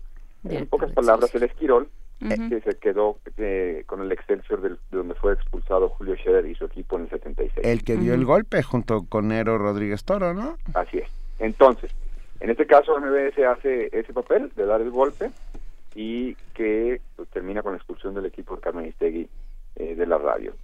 Eh, ese, ese, ese capítulo donde muestran ellos conversaciones de chat, ellos son los reporteros, conversaciones de chat y referencias a ciertas eh, reuniones, queda ya pues entonces completamente claro que eh, sí eh, hubo todo un ambiente y un, un intento por censurar que el equipo resistió y luego pagó las consecuencias.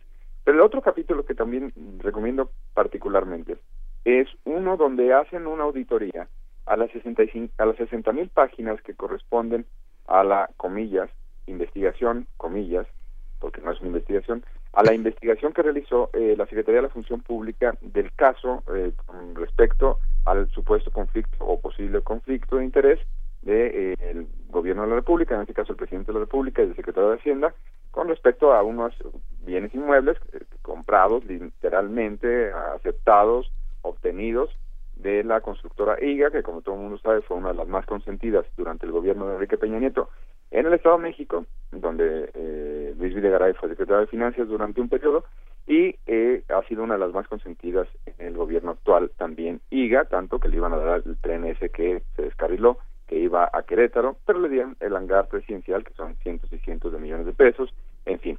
En esa autopsia que hacen de la investigación, eh, aunque, aunque todo el mundo ya sabíamos uno, que no iba a investigar al señor Virgilio Andrade. Por cierto, sacó un 2.5 en la, en la encuesta de reforma la semana pasada en cuanto a evaluación del gabinete, entonces fue literalmente el colero del colero, fue el sotanero, estuvo a mero abajo de un gabinete donde 6.0 es lo que saca el, secretario de la Marina. Entonces, desde el número 1, 6.0 a 2.5, entonces estrellota en la frente para el señor Virgilio Andrade. No esperábamos menos. En pocas palabras, la auditoría vale la pena porque de saque lo que nos dice eh, el equipo es la investigación periodística que originó, provocó, que suscitó esa investigación de la autoridad, todo entre comillas, no viene mencionada en la investigación misma. Es decir, hubo un choque aquí en la esquina, imagínense, vienen los peritos y bueno, vamos a averiguar quién tuvo la culpa para deslindar responsabilidades y a ver quién paga qué. Bueno, pues pues es como investigar eso sin, sin investigar el choque. Nunca se habla de la investigación periodística, nunca se invitó, por supuesto, a los autores a que dieran su versión o que aportaran más elementos si los tuvieran. Nunca, nunca, nunca. No, bueno, ¿qué tal que salía algo? No, no te pongas en ese plan. Exacto, no vaya a ser que salga algo. Pues Entonces es es delirante, delirante eh, hacer ver la, la evaluación que van eh, aportándonos eh, Daniel Izárraga y sus compañeros en cuanto a la capacidad que tiene la autoridad de hacerse perfectamente, ustedes pongan la palabra. Yo no. Inserte aquí su adjetivo. Exacto. Muy bien. Tres puntitos. No, bueno. Pero bueno, de eso no íbamos a hablar hoy. No, no, no. No, no, no justamente hablando de, de maravillas que hace la autoridad. Que, hizo Benito Taibo, que andaba por allá, pero también andaba en Venezuela. Yo lo vi, lo balconiento. Sí, qué cosa. Pero bueno, hablaremos de eso en otro momento porque sí es muy alucinante. A ver, eh, hablemos de otra muy, muy atinada y muy afortunada actuación de la autoridad que es el corredor Chapultepec. ¿Cómo, cómo lo ves? Me gusta que amaneciste con esto de ironía. Sí, así, no, pues, no, hombre. así me dejó la Así amanece, Así amanece siempre. así es ella. bueno, eh, como todo el mundo sabe, y ustedes ya han reportado, eh, anoche salió el resultado con respecto a la consulta que eh, se terminó realizando para que los vecinos de la delegación Cuauhtémoc eh, se pronunciaran a favor o en contra del proyecto denominado Corredor Cultural Chapultepec, que eh, los activistas y los vecinos, muchos de ellos, le han dicho siempre que no tiene nada de cultural, que era una imposición, era un capricho del gobierno central, del gobierno del Distrito Federal, y que no eh, contempló ni la opinión de, los vecinos debidamente y que hacía agua por todos lados. Eh, la consulta la ganó el no, eh, casi dos por uno, eh, prácticamente 60-40. Eh, yo creo que es una muy buena noticia que un ejercicio ciudadano, aquí hablábamos que un ejercicio ciudadano se dé, se dé en términos pacíficos, con irregularidades hasta donde se sabe menores, y aunque hubo acarreo y denuncias, pues es parte de, lo que hace siempre el aparato, sea del partido que sea.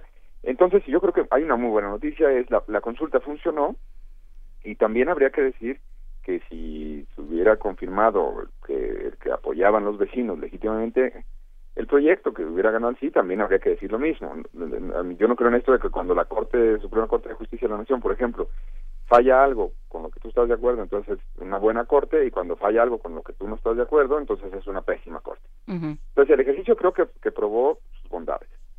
Eh, falta mucho, faltan varias cosas.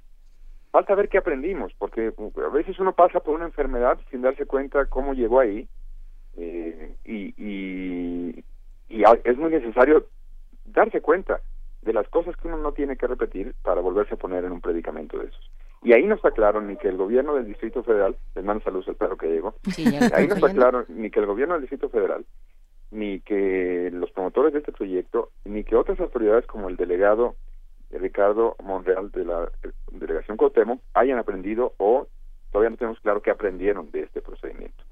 Yo estoy convencido de que algo se tiene que hacer en la zona de Chapultepec, como en muchas otras partes de la ciudad, que tiene que ser algo con vocación completamente social, que puede invitarse al capital privado en un esquema de que todo el mundo gane, que puede haber locales comerciales, sin duda, este, restaurantes o establecimientos varios, sí.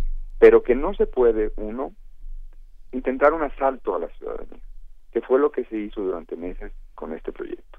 El señor Simón Levy presentó en todo momento, de principio a fin, información mocha, trucada, insuficiente. Plagiada.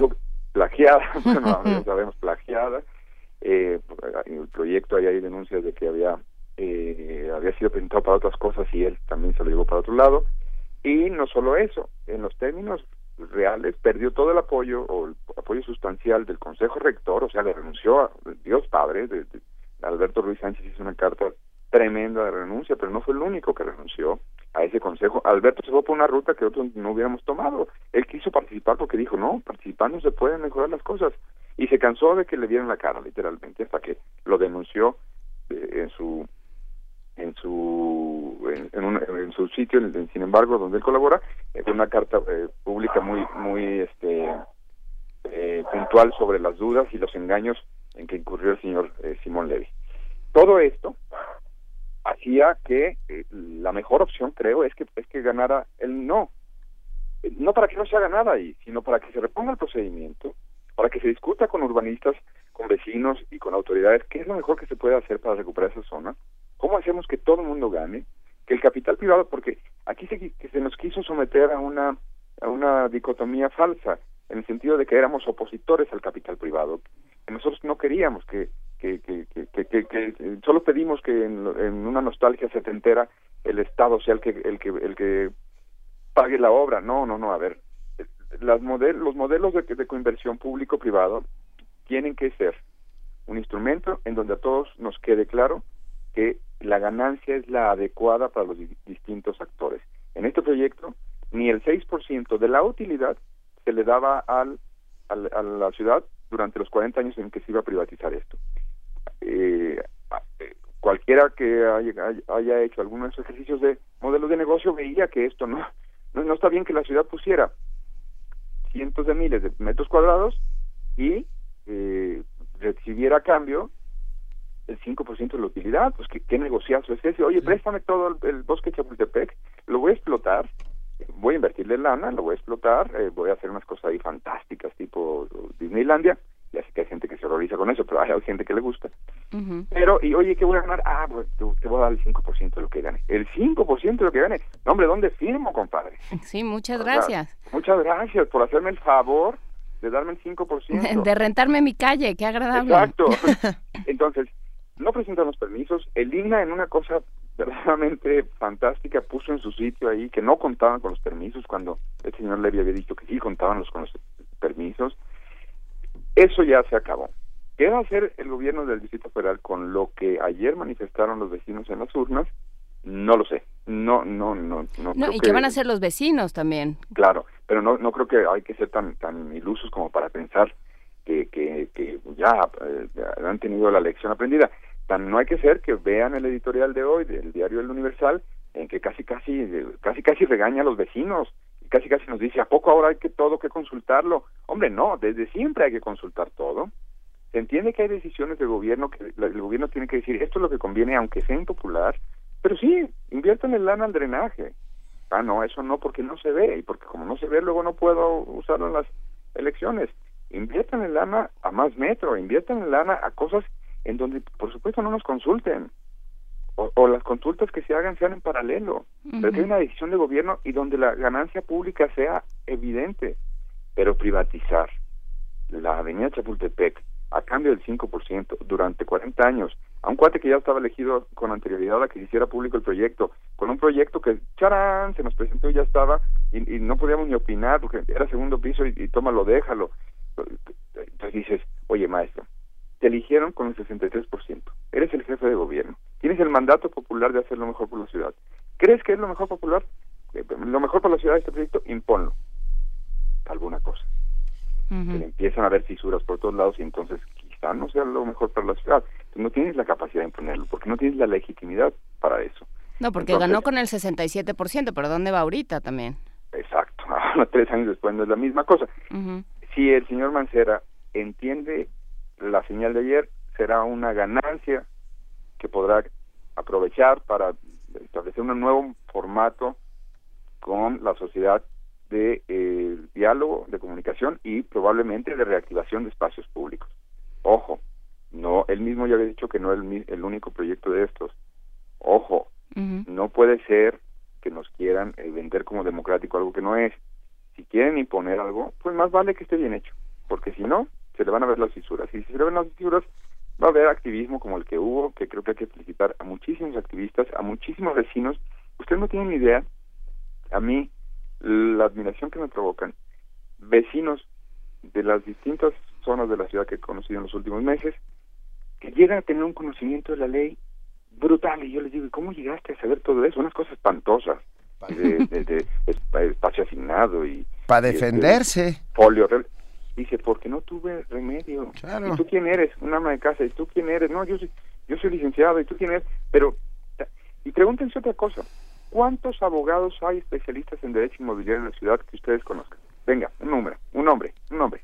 ¿Derecho Así como tenemos penalistas, eh, o famosos penalistas, o famosos este, de derechos humanos, un nombre de derecho inmobiliario, de derecho eh, civil que puedan meterse en, inmobiliario. Uno, un abogado que ustedes digan, ese cuate está defendiendo causas de vecinos en contra de inmobiliario. Uno, no hay, no hay. ¿Por qué no hay? pues es muy fácil tener una hipótesis porque los intereses son tan poderosos que para No, están locos, o sea, ellos tienen que comer y tienen que tener una carrera. Entonces los vecinos se han tenido que chutar la ley, aprender normas enredadísimas, aprender que solo la Asamblea eh, Legislativa del Distrito Federal la que puede dar eh, usos de suelo y entonces estos que estos eh, señores de promotores del proyecto querían imponernos a algún proyecto que no tenía uso de suelo, es decir, no existía en la ciudad, no tenía acta de nacimiento. Pero nos quisieron chamaquear. Los activistas no se dejaron, los vecinos no se dejaron y yo creo que esa es una buena noticia. ¿Qué sigue? Mucho, mucho. Sigue decirle al delegado Monreal, fallaste, mano. En la primera que tuviste, fallaste. Era penalty, te dijeron tírala con nosotros y fallaste. Ojo, nadie le está pidiendo al delegado Monreal que estuviera a favor o en contra definitivamente. Se le está pidiendo que sea un gestor del diálogo, que pusiera las propias mesas él y dijera, vengan a dialogar aquí los vecinos. Yo a lo mejor como autoridad no, no quiero influir en el sí o en el no, pero quiero que me vean como alguien que va a fomentar el diálogo, como alguien que va a fomentar el intercambio de información, como alguien que va a estar al pendiente de que la consulta sea legal, válida y que no haya carreo. Fallaste, delegado. Sí, y... Fallaste organismo PROCDMX, son impronunciables estas siglas que ponen en los, nombres de los organismos. Y ha fallado en todo este tiempo Miguel Ángel Mancera. Tiene una oportunidad. La ciudadanía le devolvió el balón. Ojalá no juegue ratonero como ayer. Unos señores que juegan ratoneros. Oh, ya vas a empezar. Ojalá entiende que tiene todo para llegar a la final. Llevábamos todo el, eh. programa en blanco. haciéndonos. no iba mal, haciéndonos rosca tranquilamente. y tiene que venir el del Atlas, de veras. que no tengo nada que perder. Y alguien le dice que no, hemos sido campeones en 63 años, ¿qué hago? Pues nada. Saludos de Trino, que es el otro que le va al Atlas. Pues son ustedes dos. Son ustedes dos. Somos una gran mayoría. sí, así dicen en el PRI también. Y en el Verde. Oh, Salvador Camarena, mil gracias por estar esta mañana y siempre con nosotros aquí en Primer Movimiento. Gracias a ustedes, el pollo, que se llama mi perro, les manda saludos también. Venga. dile que ya lo escuchamos, que tomamos en cuenta su opinión. Vale, abrazo. Nos vemos. Un abrazo, hasta luego. Primer movimiento. La vida en otro sentido.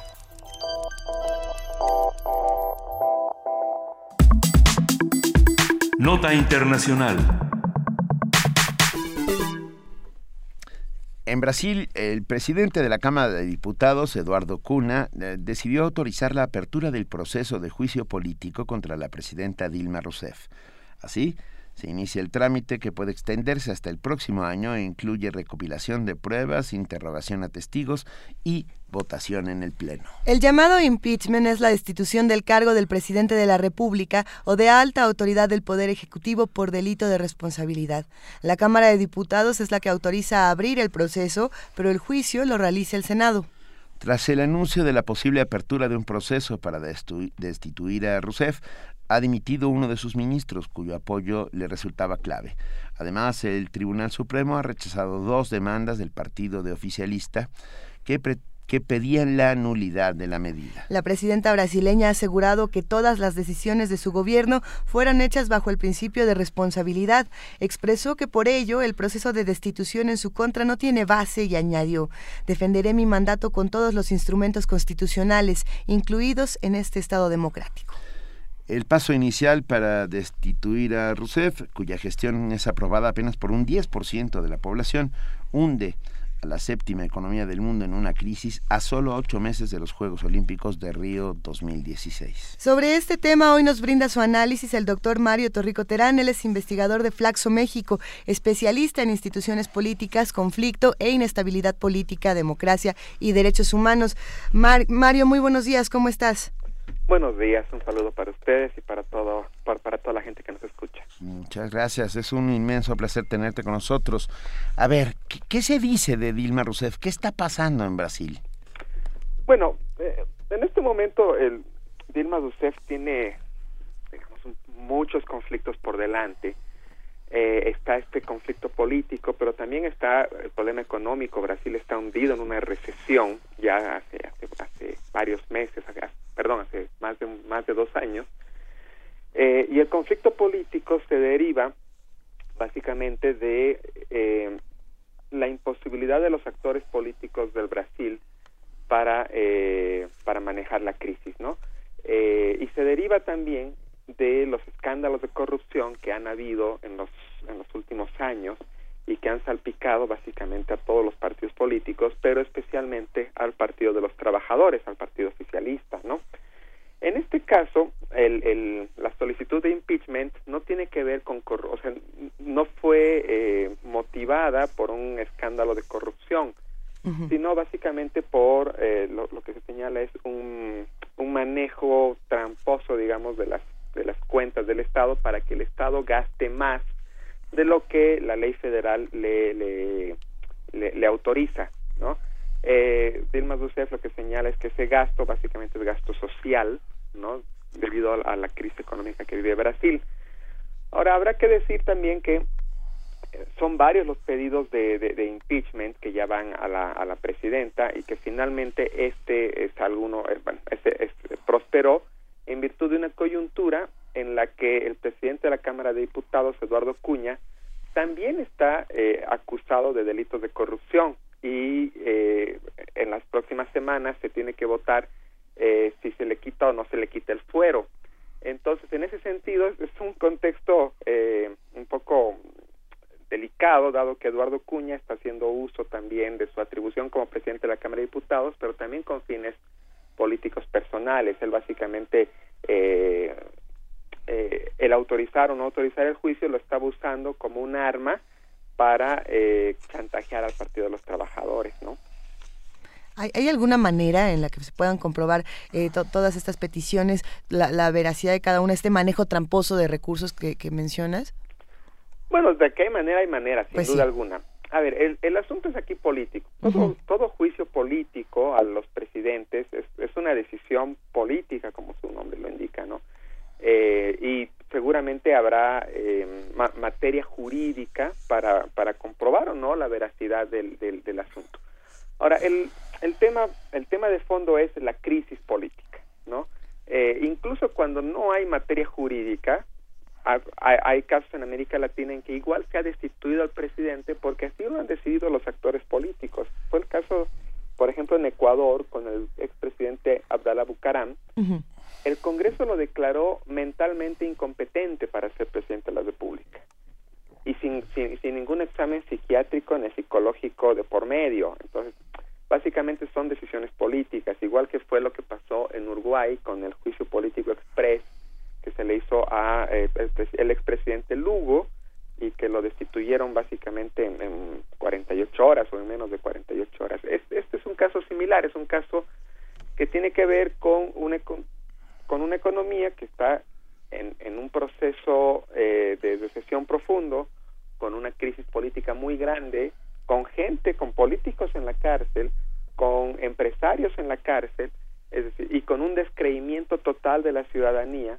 eh, en su gobierno, con niveles de aprobación de Dilma Rousseff que no, no pasan del 10%, y en ese contexto es que se da la decisión política básicamente de iniciar este, este mecanismo, ¿no? ¿de, dónde, ¿De dónde viene todo, Marco Torrico Terán, investigador de Flaxo? Quiero decir, Lula le deja un capital político importante, una aprobación mayoritaria del pueblo brasileño, se llamó incluso el milagro brasileño, y de repente está sucediendo esto. ¿En qué momento se fue pudriendo por el camino la gestión de Dilma Rousseff? Bueno, hay que entender dos cosas. La primera es que el gobierno de Lula da Silva fue digamos, se benefició del el boom de, las, de los precios de las materias primas. Lula da Silva gobernó con precios récord de petróleo y Brasil es una economía que se apoya mucho en eso, ¿no? Petrobras es la, la empresa más grande del, del continente, eh, la, empresa petrolera más grande del, continente.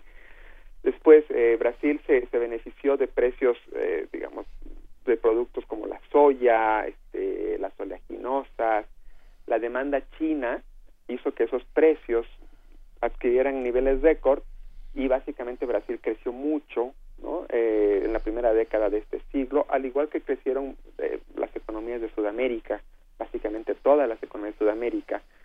Y a día de hoy estamos viendo el cambio eh, de esas condiciones. Ese boom de, precios de, materias primas ya, ya no existe, el petróleo está en niveles bajos, eh, todas las otras materias primas también cayeron y eso hace que eh, también caigan las economías eh, que se beneficiaron de ese boom. No solamente Brasil, Argentina está atravesando por serios problemas económicos y, y básicamente todos los países de Sudamérica.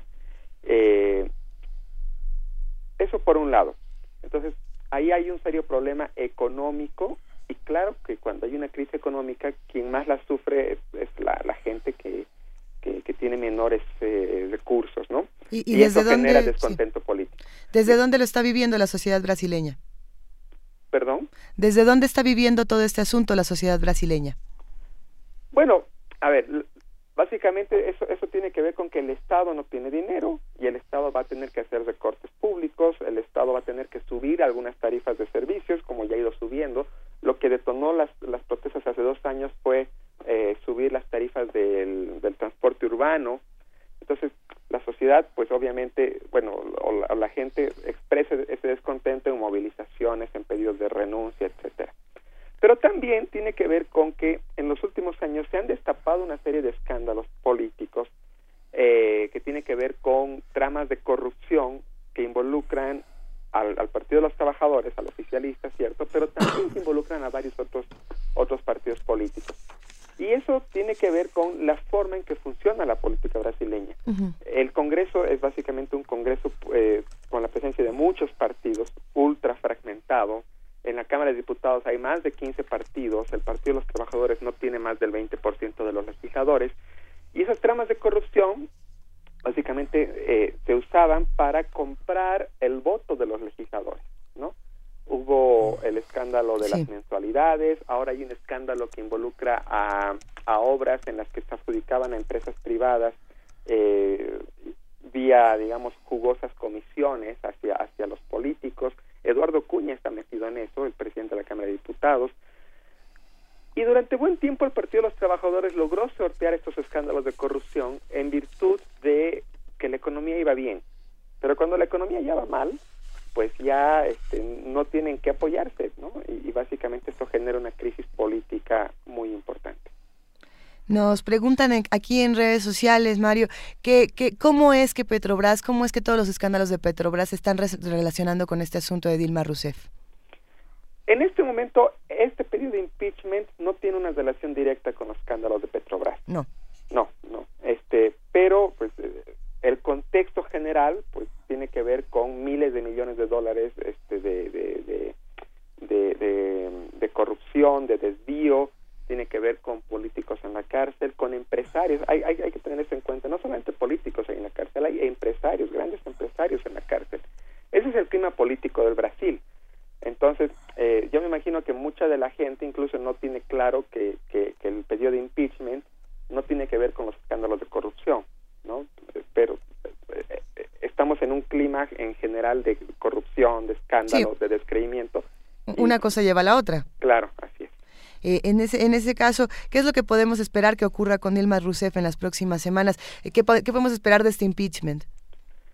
Mira, se abren muchas posibilidades. Una de ellas es la destitución de la presidenta, sin duda alguna. Es una posibilidad.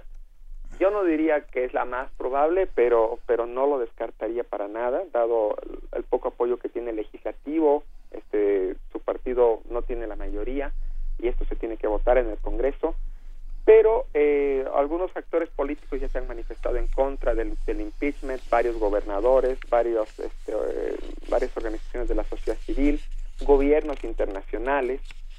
Eh, el asunto es que también si, Dilma sobrevive a este proceso de impeachment, igual va, va a quedar como una presidenta muy débil y básicamente eh, sin posibilidades sin posibilidades de tomar decisiones importantes. Y eso es delicado dado que falta más de la mitad de su mandato, ¿no?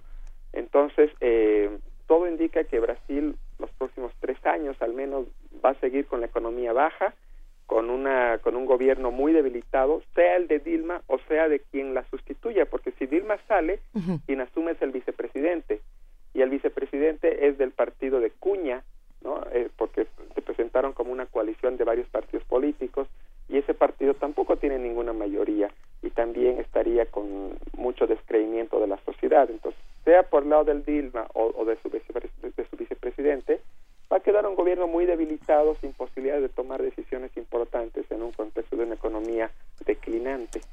¿Se puede restaurar esta credibilidad de alguna manera? No, yo, yo lo dudo mucho.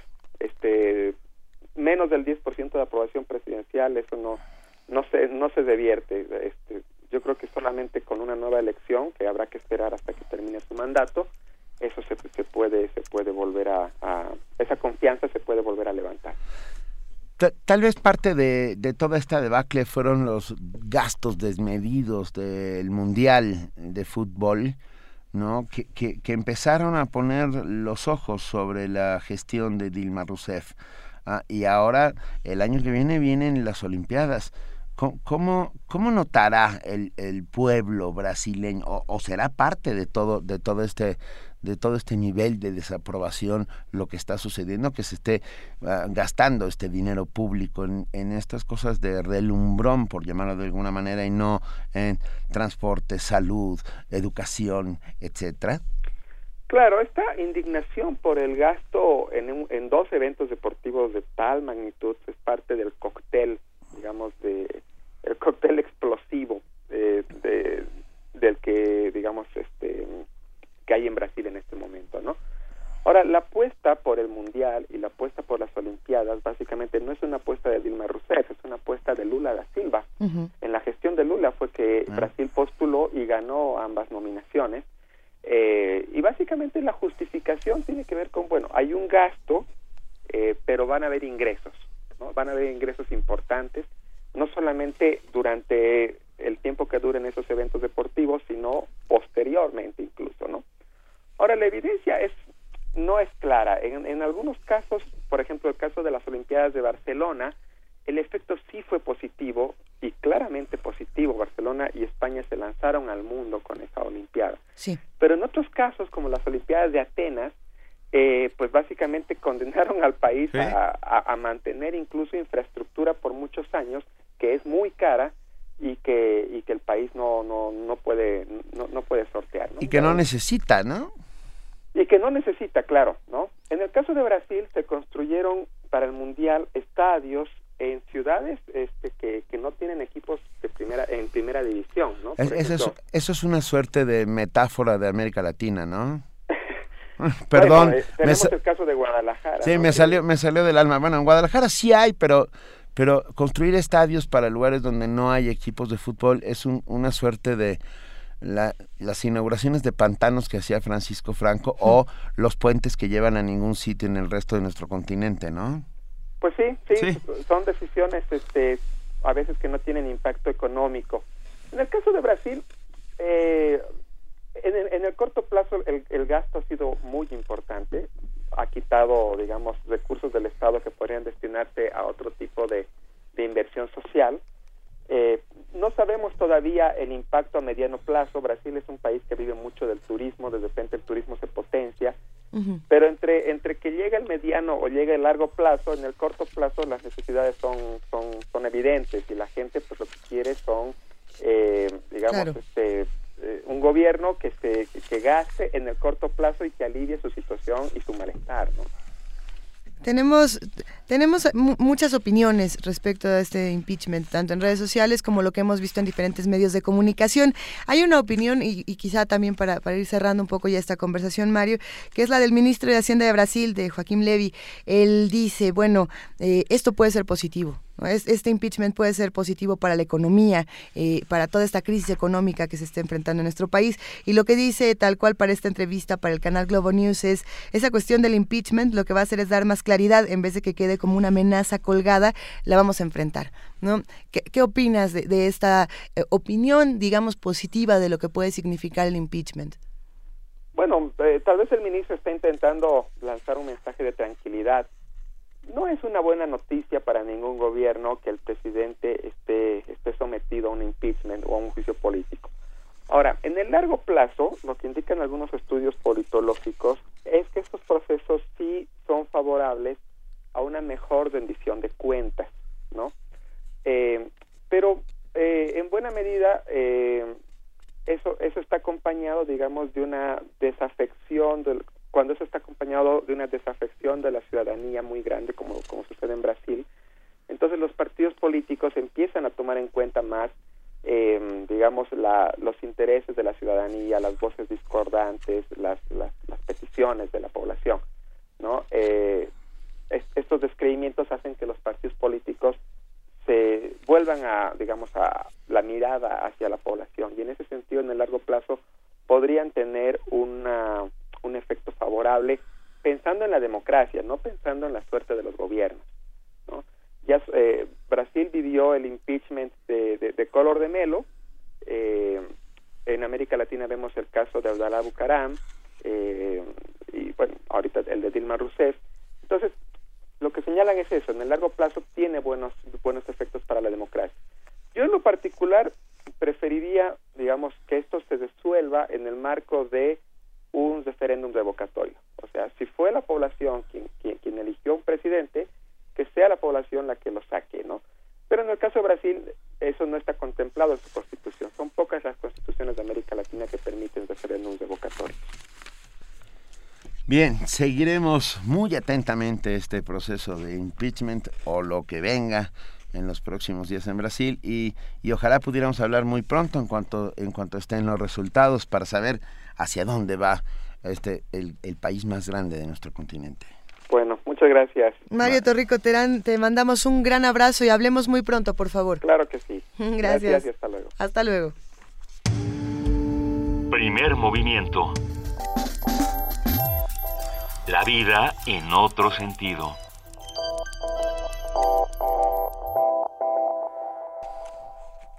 Son las 8 de la mañana con 48 minutos. Nosotros estamos aquí invitándolos a que nos llamen, a que nos escriban. A ver, estamos en el 55 36 43 39. Tenemos Twitter que es arroba P Movimiento y en Facebook estamos como Primer Movimiento UNAM pasan cosas aquí. Vamos a seguir eh, hablándoles de muchísimos temas. En este momento es momento de que hablemos con nuestros amigos del programa Universo de Letras. Y tenemos con nosotros a Anel Pérez, secretaria técnica de vinculación de la Coordinación de Difusión Cultural de la UNAM, que nos va a hablar de qué decimos cuando decimos lectores. Hola, Anel, muy buenos días, bienvenida. ¿Cómo están? Buenos días, Luisa, Juana Inés, Benito, ¿cómo están? Estamos muy bien. Qué gusto escucharte, Anel. Ya estamos todos de regreso. Me parece muy bien que ya estemos de regreso. Pues justamente quería platicar con ustedes de este regreso y de esta sensación como de revisar un poco lo que pasa en, eventos culturales como, como lo es la FIL o la FILIG, que también acaba de pasar, y hacer un poco de reflexión sobre qué decimos cuando decimos lectores, y esto lo menciono a propósito del blog de Jesús Silva Herzog Márquez, que el jueves pasado sacó un artículo bastante interesante que se llama Andar y Ver. Pues, cuestionaba estos letreros que vemos en la FIL todo el tiempo, por todos lados, que dice somos lectores. Y dice Jesús Silva Herzog como, como diciéndole al otro, tú no, tú no eres un lector, yo sí, ¿no? Entonces, él partía de esta pregunta de qué quiere decir somos lectores. Y hablaba Jesús Silva Herzog Márquez en este artículo de cómo las ferias probablemente son espacios de élite o son espacios para decir que la cultura es una aventura de ciertos pocos y no de todos. Sin embargo, a mí me parece, bueno, y quiero decir, concluye con una amplia exploración sobre el libro de Alberto Mangel sobre las cuestiones de qué somos lectores, qué, quiere decir que somos lectores, y habla en particular de este tipo de lectores. Mangel, citado en Márquez. Uno, el actor como viajero, como aquel que se fuga a través de un libro en el que viaja para eh, salir y viajar entre los textos. Otro que es aquel que crea una torre para poder crear como un espacio de intimidad, de soledad, para, para, para establecerse en una ronda ¿no? de, de textos y autores que le cobijen. Y finalmente en una frase muy linda de Mangel que dice que finalmente ser lector es una forma de ser humano, es una condición humana que uno puede elegir o no y es una manera de estar en el mundo. Y a propósito de esa cuestión, me parece importantísimo hablar de algo que se habla poco cuando hablamos de las ferias. Y me refiero a los espacios de los promotores de lectura. No solo están los autores, no solo están los ilustradores, los editores, también hay un espacio que últimamente, y me refiero a las últimas cuatro décadas, se han recuperado para hablar de los promotores de lectura. Esas figuras que generalmente son anónimas, que generalmente están desde la escuela o desde un taller literario me parecen centrales y me parecen fundamentales y de ellos yo quisiera mencionar un par de cosas. Una, ¿cómo es que los promotores de lectura han hemos pensado que necesariamente son maestros y que generalmente pensamos que son maestros además solamente de primaria, porque parecería que es el único espacio de formación de lectores. Y me parece muy importante preguntarnos desde una universidad como la UNAM, ¿Cuál es el papel de la universidad en la formación de lectores? ¿Dónde está la responsabilidad de los universitarios? ¿Responsabilidad o oportunidad de los universitarios para formar lectores? ¿Y por qué frecuentemente, Benito, Luisa, Juana Inés, desconocemos ese vínculo que tendríamos que tener en automático, particularmente con la literatura juvenil? ¿No? Eh, acabamos de tener al primer mexicano premiado por el, por el, eh, con el Premio Internacional Iberoamericano de Literatura Infantil, Antonio Malpica, y prácticamente es un desconocido para los maestros de las prepas o de los SHs, y si no un desconocido, sí alguien a quien se apela poco en clase. Entonces, ¿por qué si allá afuera en el mundo editorial, como lo vemos, hay stands de literatura juvenil, colecciones editoriales de literatura juvenil, premios de literatura juvenil, ¿por qué la universidad no hace nada a ese respecto? Y me refiero no solo a, lo que ocurre en las clases y en las tareas, sino por parte de los investigadores. ¿Por qué teniendo un instituto de investigaciones filológicas, uno de bibliográficas, uno de investigaciones bibliotecológicas, por qué hay tan poca investigación, tan pocas tesis sobre el fenómeno del lector y particularmente del lector juvenil? No, yo, yo creo que eh, esto que dices, Anel, tiene, tiene varias partes. Yo lo, lo separaría en varias partes. Por un lado, la figura del mediador como ese, como ese personaje que Virgilio. No, como Virgilio, pero además es que cuando tú hablas con un lector, generalmente te dice yo aprendí a leer en casa, mi papá leía mucho, mi mamá leía mucho, mis abuelos, Sor Juan hablando en su abuelo, todas estas figuras. Y lo que no se ha eh, dicho eh, completamente es que los mediadores cumplen esta función para quienes eh, crecen en una familia sin libros. Es fundamental encontrarse o sin alguien que pueda enseñarles modelarles cómo es el acto de lectura y el acto de escritura. Te estoy eh, perdiendo un poquito, Juan Inés. Eh, eh, no, más bien creo que tienes que prender tu radio en él. Em, lo que lo que sucede es que es que son estos personajes son quienes modelan un acto lector, quienes se convierten en el modelo. Yo no yo no estoy de acuerdo en que la literatura juvenil tenga que estar ya finalmente sucedió. Yo no estoy de acuerdo con que la literatura juvenil tenga que estar en las aulas eh, ni de las preparatorias ni de las universidades. Creo que tiene otro lugar la literatura juvenil o lo que llamamos literatura juvenil, que por supuesto es es valiosísimo, pero pero eh, la universidad y las preparatorias están para otro tipo de lecturas y otro tipo de, acercamientos al acto de la lectura. Creo que creo que Anel eh, Anel Pérez a quien le mandamos un gran abrazo y esperamos recuperar la comunicación. Sí. No, Luisa, ya llegué otra vez. Hola Anel, gracias. Eh, estás planteando un, dilema interesante. Sí, qué papel tomamos todos como lectores y como y, como estos, digamos, no es que no podría yo decir Virgilios porque todos somos Dantes y todos vamos descubriendo juntos a todos estos libros, ¿no? Eh, pero sí, sí hay una parte interesante, por ejemplo, y, tiene que ver con, todo lo que vemos en la calle, con cómo nos leemos los unos a los otros. No sé, va uno al MUAC caminando por el Centro Cultural Universitario y te encuentras este letrero gigante que dice se necesita más poesía, ¿no? Y, ahí es bien interesante la discusión porque uno dice, mejor ponme el poema en este cartel gigante, ya que tú eres mi recinto del conocimiento y yo necesito que tú me des a lo mejor esta poesía que me hace falta, ¿no?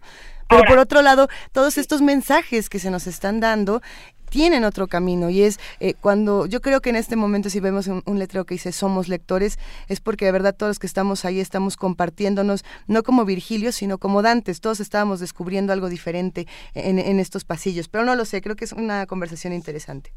Pues mira, yo lo, quisiera finalizar con una felicitación especial para los organizadores que en la FIL decidieron que este encuentro, que como todos los años hay un encuentro de promotores de lectura, lo dedicaron, ¿sabes a qué? A leer ciencia y hablar sobre la importancia de que los proyectos de promoción de la lectura no sean proyectos de promoción de la literatura, como dice Maya Fernández, sino a la lectura, toda la lectura, la de historia, la de filosofía, la de literatura, pero también, por supuesto, la de ciencia. Maya Fernández hizo una exposición buenísima sobre la importancia, la pertinencia y la necesidad de respetar a los lectores, sobre todo infantiles y juveniles, cuya predilección es la ciencia. Leer sobre las estrellas, sobre los dinosaurios, sobre los animales, sobre las bacterias, ¿no? Es parte de lo que necesitamos también los promotores de lectura tener eh, de, de manera inmediata, sobre todo quienes lo hacen desde la escuela, pero no solamente y me pareció muy importante recuperar esta idea de la, de la, del promotor de lectura. Ahí estuvo Roger Chartier, que para mí es uno de los mejores estudiosos sobre el fenómeno cultural de la lectura y del libro como objeto que trasciende también eh, durante la historia y me pareció importantísimo que el Fondo Cultura Económica llevara estos títulos de Michel Petit, de Graciela Montes, que son que hablan sobre los espacios de la lectura. Y bueno, concluir con, a mí sí me parece una invitación muy necesaria que tenemos que hacer desde las universidades para estudiar, investigar y, y, tomar en el centro la figura del lector y en particular sí me parece importante hablar de, de quién corresponde o de a quién depende esta responsabilidad de hacer de los jóvenes también lectores. Ah. Me parece que es el espacio más vulnerable de todos, el, de los, el del lector juvenil. Venga. y es un trabajo de todos, eso me queda bastante claro, por lo menos desde mi propia trinchera.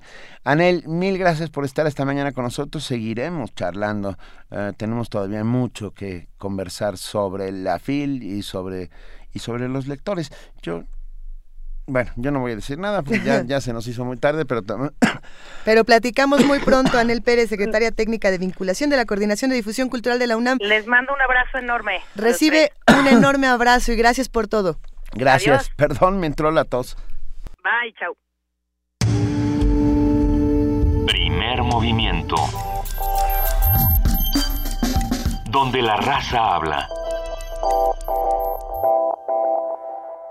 Te invitamos a disfrutar de los mejores platillos sonoros. Buffet Babel. Tenemos ingredientes de la más alta calidad. Cine. Mmm, ciencia. Temas de género. Literatura. Entrevista. Filosofía. Danza. A punto de turrón. Ecología. Medio ambiente al gusto. Cuentos. Música en abundancia y mucho más. Buffet, Babel. Todo lo que puedas escuchar en un mismo lugar. De lunes a viernes, a partir de las 13 horas, acompaña tus tardes con nuestra programación. Lleva un pedacito de Una rica variedad de pequeños bocados torre de con los que quedarás mentalmente lista para ser satisfecho para la construcción del Ideas de todos los sabores. Buffet Babel. Acompaña tus comidas con esta barra de degustación para el oído. Buffet Babel. Lunes a viernes de 1 a 4 de la tarde. Por el 96.1 de FM. Radio UNAM. Buen provecho.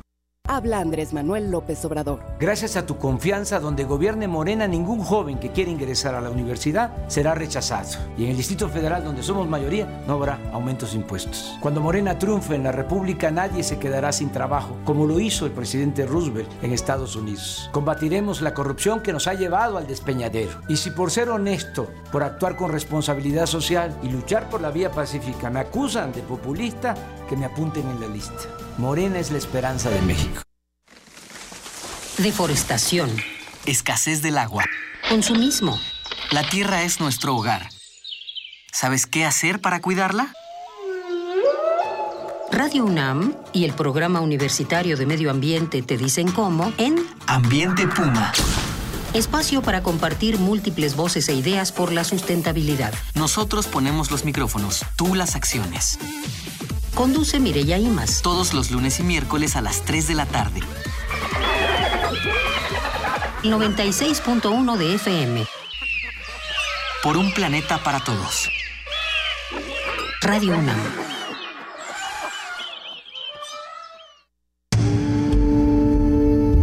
Primer movimiento. Información azul y oro. Y bueno, ¿por qué no abrimos la discusión para todos los que nos están escuchando aquí en el 96.1 de FM? ¿Qué opinan de Somos Lectores? ¿Qué opinan de lo que ocurrió en la FIL Guadalajara? ¿Y, y, y qué opinan de cómo se fomenta la lectura en nuestro país, en nuestras universidades, en nuestras preparatorias? Escríbanos, arroba P Movimiento, diagonal Primer Movimiento UNAM.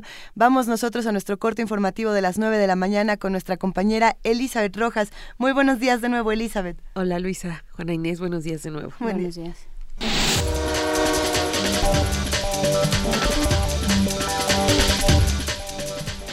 La Cancillería mexicana confirmó la muerte de un migrante mexicano en el ataque en San Bernardino, California, Estados Unidos. Se trata de Juan Espinosa, nacido en Sonora y que también contaba con nacionalidad estadounidense. El migrante fue una de las 14 personas fallecidas el pasado 2 de diciembre durante un tiroteo en una clínica para personas discapacitadas. El titular de la Secretaría de Comunicaciones y Transportes, Gerardo Ruiz Esparza, aseguró que está garantizado que antes del 31 de diciembre se cumplirá con el apagón analógico en el país. Esto debido a que cada segundo de los siete días de la semana se entregan tres televisores en diversas entidades. En conferencia de prensa, el funcionario aseguró que para el 20 de este mes se completarán los 9.7 millones de televisiones prometidos. La Secretaría de Educación Pública informó que el nivel de participación en los dos días de la evaluación de desempeño de los docentes de Guerrero fue del 68%. La SEP exhortó a los 947 maestros reprogramados a que acudan a presentar la prueba. El gobierno del Distrito Federal repartirá un millón de ejemplares del nuevo reglamento de tránsito que entra en vigor este 15 de diciembre. En entrevista, el consejero jurídico y de servicios legales del Distrito Federal, Manuel Granados Covarrubias, informó que de manera gratuita repartirán el documento en diferentes puntos viales de la capital. El funcionario recalcó que el nuevo reglamento busca fomentar la cultura vial con una visión de cero accidentes. En información internacional, la Organización de Países Exportadores de Petróleo decidió este viernes mantener la cuota de producción de crudo en 30 millones de barriles diarios. Esto a pesar de la advertencia del gobierno venezolano, el cual señaló que la no reducción en un 5% de la producción traería una catástrofe para el mercado petrolero. El sábado se celebró el Día Mundial del Suelo. El secretario general de Naciones Unidas conmemora el 5 de diciembre el segundo Día Mundial del Suelo y el fin del Año Internacional del Suelo con un llamamiento a revertir la degradación actual de los suelos por culpa de la expansión de las ciudades, la deforestación, el uso insostenible de la tierra y el cambio climático. El desafío que tenemos ante nosotros es claro, señaló Ban Ki-moon en un comunicado. La Organización de la ONU para la Alimentación y la Agricultura, la FAO, calcula que aproximadamente el 33% de los suelos del mundo ya están degradados.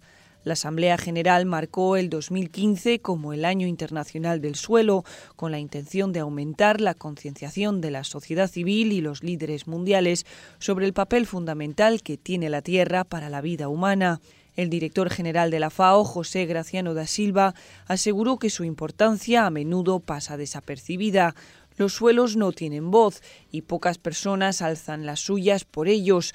Son nuestro aliado silencioso en la producción de alimentos, añadió. Según la FAO, las exigencias de alimentos y fibra impuestas por el crecimiento de la población podrían resultar en un incremento de 60% para 2050. Carlota Fluxa, Naciones Unidas, Nueva York. La policía de Londres detuvo a un hombre luego de que éste apuñalara a otro en una estación del metro e hiriera a dos más. Según datos de la policía, quien calificó el ataque de incidente terrorista, aseguró que el detenido, mientras era conducido al exterior, gritó que el ataque fue en respuesta por los bombardeos en Siria. Mientras tanto, el comandante que encabeza el frente de la unidad antiterrorista de la Policía Metropolitana, Richard Walton, pidió a la gente estar alerta y vigilante sin perder la calma. Cabe recordar que desde hace un año la alerta por terrorismo en Reino Unido se encuentra en un nivel más alto de una escala de 5 ante una alta probabilidad de vivir un ataque terrorista. El autodenominado Estado Islámico se atribuyó este domingo el asesinato del gobernador de Adén, el general Jafar Saad, a primera hora de la mañana cuando se dirigía al trabajo en Yemen. Este atentado también mató a seis de sus guardaespaldas. Un saldo de al menos 27 personas muertas y más de 90 heridas dejó un ataque suicida registrado este martes en la isla de Kufua, en la parte chadiana del lago Chad. El ataque se produjo cuando tres hombres hicieron detonar las bombas que llevaban en el cuerpo mientras había gran afluencia en la zona debido a un mercado semanal. Cada año mueren 303.000 mujeres durante el parto, advierte la OMS. El momento más peligroso para los bebés y sus madres son las primeras 24 horas después del parto, pero la mayoría de las muertes que ocurren son evitables aseguró este viernes la Organización Mundial de la Salud, la OMS. Una nueva guía que acaba de publicar aborda las principales complicaciones que pueden surgir y causar la muerte de la madre o el bebé, como las hemorragias posparto, las infecciones, la preeclampsia o la asfixia. En una rueda de prensa en Ginebra, la, portavoz de la OMS, Fadela Chaib, aseguró que con esta guía la Agencia de la Salud de la ONU espera ayudar a los trabajadores sanitarios a seguir los cuidados esenciales y estandarizados en cada parto. De los 130 millones de mujeres que dan a luz cada año en el mundo, desgraciadamente 303.000 mueren durante el parto. Además, cada año se dan dos millones y medio de casos en los que el bebé nace muerto y 2,7 millones de recién nacidos fallecen durante sus primeros 28 días de vida, dijo la portavoz. Actualmente la OMS está desarrollando las versiones en francés y español del manual. Carlota Fluxá, Naciones Unidas, Nueva York. El Ministerio de Defensa de Colombia informó el pasado viernes que un militar fue secuestrado por las Fuerzas Armadas Revolucionarias de Colombia. Según el informe del ministro Luis Carlos Villegas, el secuestro del soldado José Luis Rojas Delgado representa una violación del cese al fuego unilateral, sin embargo aclaró que no se considerará como un acto hostil de guerra para terminar con el proceso de paz. Agregó que la guerrilla se puso en contacto con la familia de Rojas Delgado para informarle que sería liberado en las próximas horas. Este secuestro se ha producido mientras se realizan las negociaciones de paz que desde hace tres años se llevan a cabo en La Habana entre el gobierno y las FARC.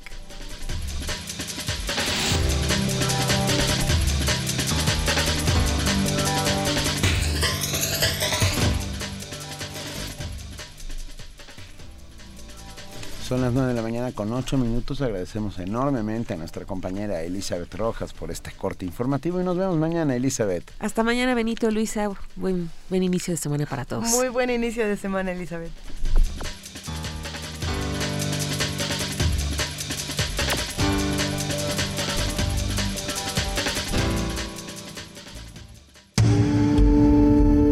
Primer movimiento donde todos rugen, el puma ronronea.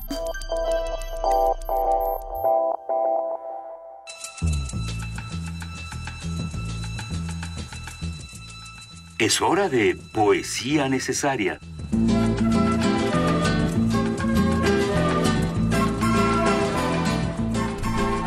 Ya es momento de poesía necesaria y esta mañana le toca a Benito Taibo que Benito Taibo, pensando en el Reino Unido, que fue eh, el país invitado, o esta serie de países unidos bajo este nombre, ah, fueron los invitados especiales de la FIL, y pensé en un poeta galés, un, el niño, un niño terrible de las letras, un travieso, un contestatario profesional, y me refiero a Dylan Thomas. Ay, como quiera Dylan Thomas. ¿Eh? Gracias por leer a Dylan Thomas esta eh, mañana. Y encontré de Dylan Thomas y la muerte no tendrá dominio y con enorme gusto lo compartimos esta mañana con ustedes. Y la muerte no tendrá dominio. Los muertos desnudos se unirán, con el hombre al viento y la luna al oeste. Cuando sus huesos queden limpios y limpios huesos ya no estén tendrán estrellas en codo y pie. Por más que enloquezcan, estarán cuerdos. Por más que se hundan al fondo del mar, volverán a surgir. Por más que los amantes se pierdan, el amor no se ha de perder. Y la muerte no tendrá dominio. Y la muerte no tendrá dominio. Bajo las vueltas del mar, quienes yazgan largo no morirán asustados, retorciéndose en la tortura cuando los tendones no den más amarrados a una rueda. Aún así no se romperán. La fe en sus manos se partirá en dos, y los males del unicornio los atravesarán. Hendidos y exhaustos no reventarán, y la muerte no tendrá dominio. Y la muerte no tendrá dominio. ¿Acaso las gaviotas ya no chillen en sus oídos, ni rompan retumbantes las olas en las playas? Donde se abrió una flor, ¿acaso una flor no? Alce más su cabeza a los golpes de la lluvia. Aunque estén locos y ya duros como piedra, las cabezas de los caracteres martillarán a través de las margaritas y la muerte no tendrá dominio. Primer movimiento. Escucha la vida con otro sentido.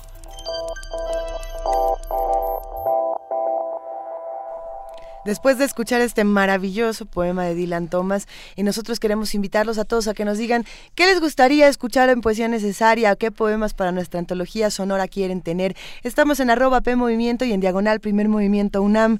En este momento vamos a platicar con nuestros amigos del Programa Universitario de Estudios sobre el Desarrollo. Se encuentra en la línea Rolando Cordera, su coordinador.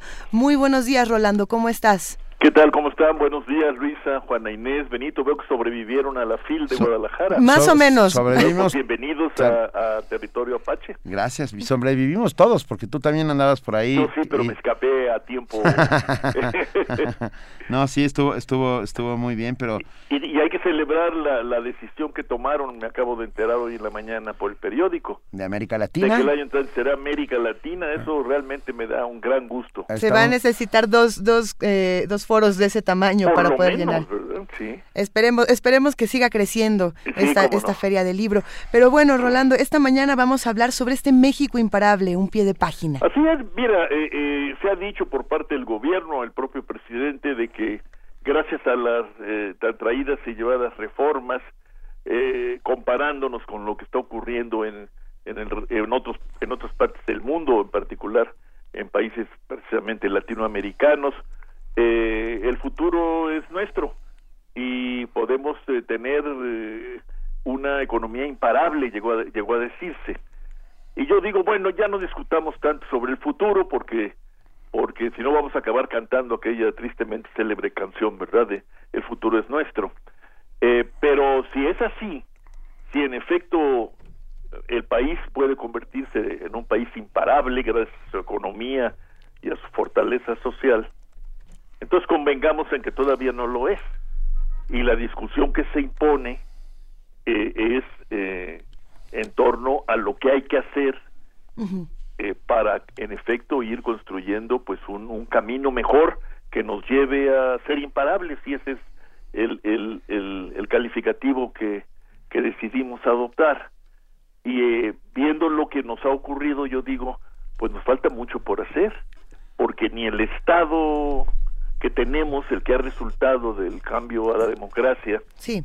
ni la democracia que hemos logrado construir, ni la economía superabierta que tenemos con todo y las reformas, las hechas y las por venir, juntos nos dan un, un, un, horizonte como el propuesto. Hay que hacer otras reformas y revisar las, eh, las realizadas. Y entre las que hay que hacer, yo eh, sostengo que, en primer término hay que reformar la visión que se tiene en el Estado, en los negocios, pero también en la academia, de lo que es o debe ser la política de desarrollo. Es decir, se impone una reforma a la macroeconomía que hasta la fecha ha imperado. Y dentro de esa reforma es indispensable que se asuma ya como cuestiones centrales que no se ha hecho, la del empleo, que deja mucho que desear, y desde luego la de los emolumentos que ese empleo debería eh, eh, recibir, que también está en muy mala situación. No encontramos un solo lugar en el país, en los sectores económicos, en los servicios en general, donde pueda decirse que los salarios van a la alza. En el mejor de los casos, los salarios van a la baja.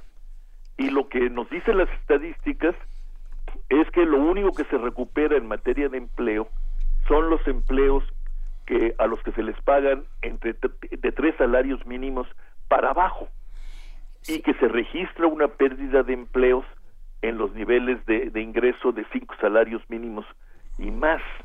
Bueno, pues es una situación social que, que no promete mucho y mucho menos convertirnos en imparables.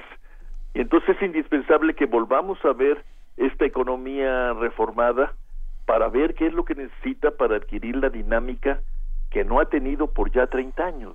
Y, y, creo yo que a partir de una revisión, de un reconocimiento de dónde estamos y cómo somos, podemos en efecto plantearnos metas ambiciosas, pero no negando, no negando la realidad y tampoco insistiendo en que no hay más ruta que la de ellos, como alguna vez dijeron los muralistas sí hubo, sí hubo ruta después de los muralistas, como todos lo sabemos y lo podemos celebrar cuando recordamos, por ejemplo, esta gran exposición sobre la ruptura que hizo el MUA casi unos meses, ¿no?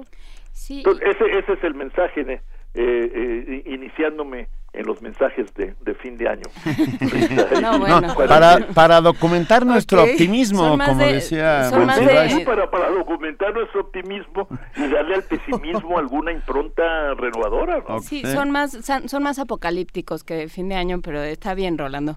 A mí me interesa esto de que traigas eh, la academia a la mesa porque, porque también tenemos que plantearnos como universidad y como centro de alguna manera de las universidades del país pensar, bueno, ¿qué estamos, a quién estamos preparando para qué, qué, qué, qué país estamos eh, pensando, en qué país estamos, Agripina, como diría eh, Juan Rulfo, en términos de a quién estamos formando y para qué, y qué tipo de, trabajadores, qué tipo de empleos estamos eh, pues pensando cuando formamos a nuestros, a, a nuestros estudiantes. Sí, claro, bueno, yo, yo te diría que, que en primer término y, y en segundo también, el, el gran proyecto universitario es formar formar ciudadanos eh, de México y abiertos al mundo y comprometidos con eh, la democracia y con la justicia social. Viejo lema por cierto eh viejo lema que, que sustituyó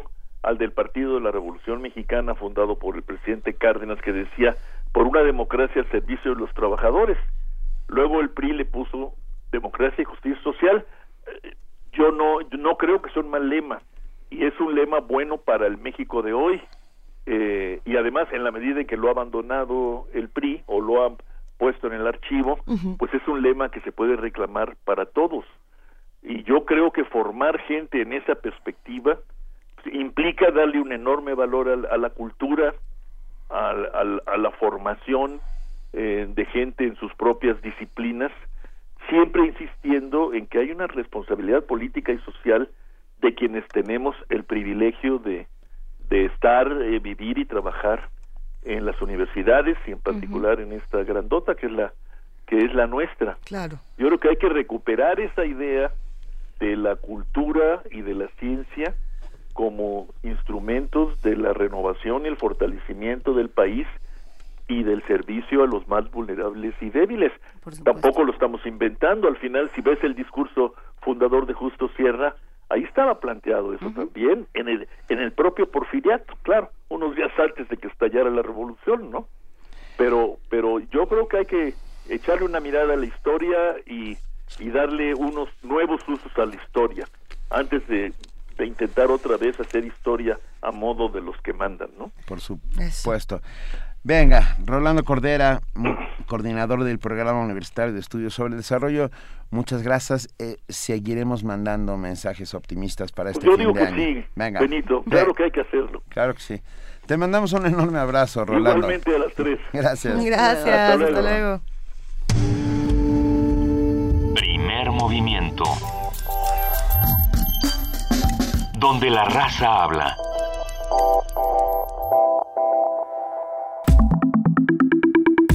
La mesa del día.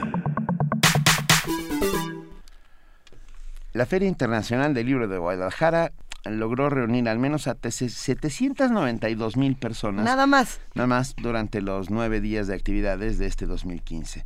Asimismo, las ventas superaron los 42 millones de dólares según información de las editoriales que participaron. El presidente de la feria, Raúl Padilla López, detalló que en 2016, con motivo de los 30 años de la celebración de la feria, acudirán, como ya les mencionamos, de invitados de honor los países de América Latina. La feria ofreció un amplio acercamiento de los autores y las editoriales con el público, lo cual se evidenció en la realización de talleres como el titulado Taller con Estudios Artman, a través del cual los participantes tuvieron la oportunidad de hacer modelos de plastilina y crear con ellos su propia animación. Otro taller que destacó fue el llamado Un diario en cómics, tu vida en una caricatura, en el cual el ilustrador estadounidense Matt Dembicki enseñó a los jóvenes a documentar toda su vida en un diario en forma de caricatura. Sobre la dimensión académica y profesional de la Feria del Libro de Guadalajara, hoy platicaremos con Elisa Bonilla, directora de la Fundación SM, miembro del Consejo de Universo de Letras de la UNAM y 30 años dedicada ya a la educación desde distintas, desde distintas trincheras. Y además, amiga Elisa Bonilla, qué bueno que estás con nosotros. Hola, Benito. Luisa, Juana Inés, un gusto siempre. Muchas gracias por invitarme. Venga. El gusto es todo nuestro, Elisa. Platícanos ahora sí, eh, ¿qué onda con esta FIL Guadalajara? De entrada, ¿cómo es esta dimensión académica que tiene? Hola, pues mira, la verdad para mí es la feria número 15, no sé para los demás, pero ya te cuenta la vida en fin. Eso. Este, pues la verdad, yo eh, siempre me parece que, que la FIL va a mejor cada año. Este, particularmente este año me sorprendió muchísimo la cantidad de jóvenes. Yo no sé si es que uno se hace mayor, pero no, la verdad estábamos conversando, Elisa. Ya lo, habíamos mencionado, Elisa. Sí, es, es impresionante. Sí, a mí me, me, me parece que eso, bueno, no sé, yo me formé en la cola para oír a Vilamatas con mil jóvenes y bueno, éramos unos negritos en el arroz los que estábamos por encima de 20 y bueno, muy por encima de 20 y la verdad es que la mayoría tenían como 16, 17, 18 años y ya una vez adentro, ¿cómo impresiona que los chicos realmente hagan preguntas sesudas a partir de haber leído al autor, ¿no? O sea, yo desde quedé gratamente sorprendida, este fue una de las sesiones que más disfruté. Y, y sí, y sí sucede porque a mí, o sea, lo, lo que corría, el rumor que corría era que eran, que lo llevaban de las escuelas, que tampoco estaría mal, por otro lado. Sí, seguro sí, porque ahí estaban profesores y demás, les había, pero les, pero los llevaban de qué manera, o sea, les habían preparado un folletito súper bien impreso y lo oías a los chavos hablar de las obras, o sea, y cuando preguntaron, los que preguntaron, eh, que era, fueron muchos, eh, este, la verdad es que sí tenían idea de lo que estaban diciendo. Entonces, bueno, este, qué bueno que las escuelas hagan ese trabajo de leer a los autores que van a ir a la fila y luego llevar a los muchachos a la feria. me parece espléndido. A, a nosotros también. Y, y la verdad es que, a, ver, la, la FIL es una feria que forma lectores, pero además, eh, desde el punto de vista de la academia, esto nos parece muy importante. ¿Cómo, cómo las actividades académicas redundan en un mayor conocimiento de nosotros mismos, de nuestro entorno y del papel que debe jugar el libro en la transformación de la sociedad, Elisa. Mira, a mí nosotros llevamos como Fundación SM ocho años apoyando a la feria con el encuentro de promotores de lectura y este año se decidió hablar sobre ciencia y lectura. Y la verdad es que pues a mí me gustó mucho primero la propuesta de Laura Niembro, directora de contenidos de la FIL, y después la reacción del, del público asistente. O sea, yo creo que cada y esto ya llevan un par de años abriendo abriendo el espacio a otras lecturas, ¿no? Y a mí me parece que esas otras lecturas mm, no sé si llamarlas académicas, no sé no son necesariamente sesudas y solo para los que están eh, investigando en las universidades, sino también creo que es eh, entender que los lectores se forman con una diversidad de lecturas y que cada lector necesita encontrar sus libros. Y cuando yo estuve en el Programa Nacional de Lectura vi cómo los chicos este había una gran cantidad de chicos que no entraban necesariamente por la narrativa, pero sí entraban por empezar a ver libros de dinosaurios y después estar leyendo otras cosas, ¿no? Entonces, que la feria también reconozca que ser lector es ser muchas cosas, este a mí me parece muy importante. Mm. Se, se, abrió este debate eh, en, hace, hace unos minutos aquí en la cabina, Elisa, en el que se discutía el lema Somos lectores, la, la, la, validez de este lema, lo excluyente o lo incluyente que pudiera ser, y nos quedamos pensando en el acto de lectura que va más allá de, de la literatura misma, de los libros, sino que nosotros leemos y somos leídos constantemente. Eh, ¿Qué opinas tú de, de, este, de este asunto del somos lectores? Fíjate que a mí me gusta mucho. Hoy eh, en esta feria este, me acompañó un compañero de trabajo de España que venía por primera vez y cuando íbamos entrando a la feria me dice, qué bonito lema, somos lectores, qué atinado. y a mí este me hizo reflexionar porque la verdad es que yo lo llevo viendo varios años y a mí siempre me ha gustado y siempre me ha gustado porque lo que hace es reafirmar quiénes son las personas que vamos a ese a ese entorno, a ese encuentro todos los años, ¿no? Que es ya como una peregrinación y los que vamos desde distintos ámbitos del, del quehacer del libro, digamos, de la cadena del libro, pero yo creo que todos los que vamos somos lectores, entonces es como decirnos bienvenidos, ya llegaron, ¿no? Esto, pero también creo que habla de la vocación de la feria y esto ellos lo reiteran sistemáticamente y yo creo que sí que debe ser en América Latina en el mundo uno de los actividades, espacios, bueno, es que decir actividades, son tantas cosas al mismo tiempo la Feria de Guadalajara que este puestas para para la formación de lectores, difícilmente se encuentra este pues un espacio, una actividad semejante este para para este para esta tarea que es una una tarea súper loable y en la que varios estamos empeñados desde hace tiempo.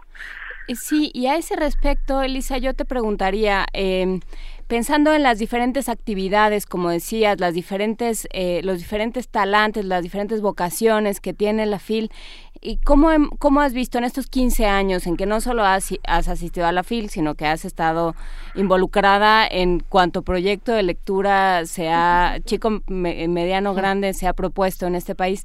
¿Cómo has visto que eh, tenemos, tenemos redención? Yo digo que sí por la cantidad de jóvenes, precisamente. Este, digo, si no fuera optimista a estas alturas del partido, este, creo que hace uno, ¿no? Eh, es, peleología, deberíamos estar haciendo. Exacto. no, yo, la verdad, yo creo que sí tenemos redención, este, y bueno, pues la verdad, me parece que eh, no se trata de, cargarle el muerto a una a un solo gran evento como puede ser la FIL para redimir a un país de 120 millones este, de habitantes que toman decisiones todos los días. Sería realmente injusto con la feria. Pero es una bonita caja de Petri. Pero es una bonita caja de Petri, tú lo has dicho muy bien, Juana Inés. O sea, es un muy buen espacio para ver porque además también en la feria esto si tú lo ves esto no hay ideologías hay autores de todos estilos colores sabores posturas o sea todos los libros no o sea yo creo que hay una apertura grande a qué es a qué es leer y a mí eso me gusta mucho porque este no hay una sola forma de leer nos lo ha dicho Penac nos lo han dicho todos o sea y lo sabemos no y, y yo creo que lo que vemos en la feria es esa diversidad de formas de leer. Y yo creo que como caja de Petri este lanzarle al país la posibilidad de que podemos ser diversos y sin embargo hablar entre nosotros es una bueno me parece que ya es un mensaje suficientemente importante pues sí, que pueden coexistir los lectores de Yuya, ¿no? Y, cada quien, de Wherever Tomorrow, con los de Vilamatas, con los de... Rusty. Rushdie, ¿no? Que todos esos están ahí. Nos ponemos de acuerdo y cómo hablamos y cómo y cómo cohabitamos, porque no se trata de imponer una cosa sobre la otra necesariamente, aunque cada quien tenga con todo derecho su manera de pensar, ¿no? En, el, en el fondo, ¿sabes con qué comparaba yo a la FIL? Con la hoguera en la que eh, nos sentamos alrededor a contar historias, que ha ido transformándose a lo largo de la historia, pero que finalmente a eso, para eso estamos, ¿no? los no, qué bonita, qué bonita, este, tu metáfora me gusta mucho porque, este, fíjate que tuve el gusto de conocer a Muñoz Molina y algo así nos decía, ¿no? O sea, cómo lo que nos hace humanos es esta capacidad de narrar, esta capacidad de contar y esta capacidad de curiosidad cuando piensas en la ciencia y luego la pones en el papel, ¿no? y este y eso se puede dar de muchas maneras distintas pero el hecho de estar alrededor de la hoguera y oírnos y oírnos en primer lugar y luego a lo mejor disentir porque no necesariamente tienes por qué estar de acuerdo con todo lo que se dice no por supuesto. O sea no no no vamos este a religiosamente escuchar a todos como si no se pudiera pensar de otra manera. Pero escuchar es la es el primer gran acto no el primer gran acto lector. En realidad con los con los bebés con los chiquitos empiezas por eso por por leerles en voz alta no y, y escuchan y luego ellos quieren también hacer eso y también quieres que los quieren ser escuchados entonces este a mí la escucha me parece el primer gran punto de partida ¿Qué, qué le hace falta a la FIL? ¿Qué, qué se puede eh, repensar o reconfigurar en el próximo año de la FIL Guadalajara? Ay, qué difícil me la pones. Este, pues no sé, mira, a mí eh, me gustan mucho los distintos momentos de la FIL, ¿no? Yo, yo, este, disfruto el momento de los públicos porque en algún pequeño espacio de mi agenda me puedo volver público y escaparme a ver algo, ¿no? Pero también me gusta mucho el espacio de profesionales me gusta mucho que tengamos ese espacio los que nos dedicamos a los libros para poder profundizar en nuestra tarea este a veces me, me, faltan horas en eso pero tampoco quisiera quitarle tiempo este a los a los lectores. Y como ya bien me han dicho no hay manera que el espacio crezca. Entonces creo que hay que dejarle a la FIL este inventar porque cada año inventan algo nuevo y la verdad que son creativos. Me, me, me sorprenden Oye, Elisa, a ver, cuéntanos un poco en qué está metido en estos momentos Fundación SM. ¿Qué están planeando, haciendo? Muchas cosas, Benito, pero digamos que nuestra asistencia a la FIL, que ya es esto, pues de, como digo, de muchos años, básicamente es porque somos socios de la FIL en, varias en varias tareas. En primer lugar, como te decía, en el encuentro de promotores de lectura, porque es una vocación que compartimos. Eh, y también porque es el espacio que nos parece más emblemático para entregar dos galardones. Uno es el de, ilustradores, que cuando la feria hace, pues ya va para siete años, nos contó que que querían abrir el, el, espacio a un nuevo profesional que pues digamos que iba por los pasillos con sus carpetas pero nadie le hacía mucho caso que eran los ilustradores. Nos pidieron asociarnos. Entonces tenemos juntos también con otra institución que se llama el Ilustradero, el catálogo iberoamericano de ilustradores, que bueno, ahora tiene un espacio, incluso la, la propia exposición ahí al lado de, de profesionales, entre Filustra y profesionales, del Salón de Ilustradores, esto, y esto nos llena de, nos llena de orgullo porque pues, en esta ocasión recibimos casi 800 candidaturas de esto, digamos, obra de, de artistas de todos los países de Iberoamérica, con alguna excepción. Esto, y bueno, pues tenemos este más de 30 seleccionados y una ganadora de 27 años con una obra impecable y maravillosa. Eh, y luego la otra, pues, que tiene un poquito más de tiempo, ya vamos por el certamen número 11, pues es el, el Premio Iberoamericano de Literatura Infantil y Juvenil, esto y este premio pues lo que busca es destacar la trayectoria de un autor. Entonces pues ahí ya se se cuentan autores muy importantes como Ana María Machado María Teresa Andrueto y Bardacol y este año fantásticamente este Toño Malpica el primer mexicano en ganar el en ganar este certamen. Entonces pues eso y todas las tareas de la editorial de la cantidad de libros que presentamos como Enredados de Laura García este año y otros muchos, pues es la básicamente lo que estamos haciendo permanentemente en, en la en la feria cada año. ¿Y, ¿Y, qué es lo que, lo que piensas, Elisa? ¿Cómo, ¿Cómo es que nosotros ahora podemos formar nuevos lectores desde las universidades, desde las editoriales? Yo creo que en primer lugar, aprendiendo cómo leen los lectores. Yo creo que los chicos sí están cambiando, sí están cambiando su manera de hacer, de vivir, de y hasta cierto punto de pensar. O sea, yo creo que los medios sí han tenido un impacto. Esto a mí me parece, viviendo con un adolescente de 16 años, te puedo decir que la, el multitasking está a la orden del día. O sea, y, si no conocemos quiénes son esos chicos es difícil ofrecerles estrategias para para que conozcan nuevos textos para que incluso para publicar nosotros de modo que que también les sea más fácil a los chicos leer en el caso que yo tengo más cerca de mi hijo, por ejemplo, este vive metido en internet, pero cuando es un buen lector y cuando y los libros, por ejemplo, dicen, no, no, no me los compres en digital, por favor, yo quiero el libro, ¿no? Y entonces cambia y agarra el papel. Y yo no creo que ese sea el único modelo, lo que digo es que hay mucha diversidad entre los chicos, entonces para poder tener buenas estrategias, lo primero que hay que hacer es voltearlos a ver, escucharlos, conocerlos y a partir de ahí pues seguir con nuestra tarea y con el oficio de editores que, que nos ha permitido adaptarnos a muchas cosas y nos va a permitir seguirnos adaptando. Yo creo que mientras haya buenas buenas historias, eh, buenos textos que, que, que verdaderamente resuenen con el lector, este no, no, no hay mucho más esto escondido en el oficio que eso, ¿no? No, efectivamente. Eh, fíjate, ahora que estabas hablando de cómo leen los jóvenes y cómo estamos todo el tiempo eh, renovando esta, esta manera de, de, acercarnos y de leer a los otros, eh, un grandes, digamos, personajes de la FIL fueron los booktubers.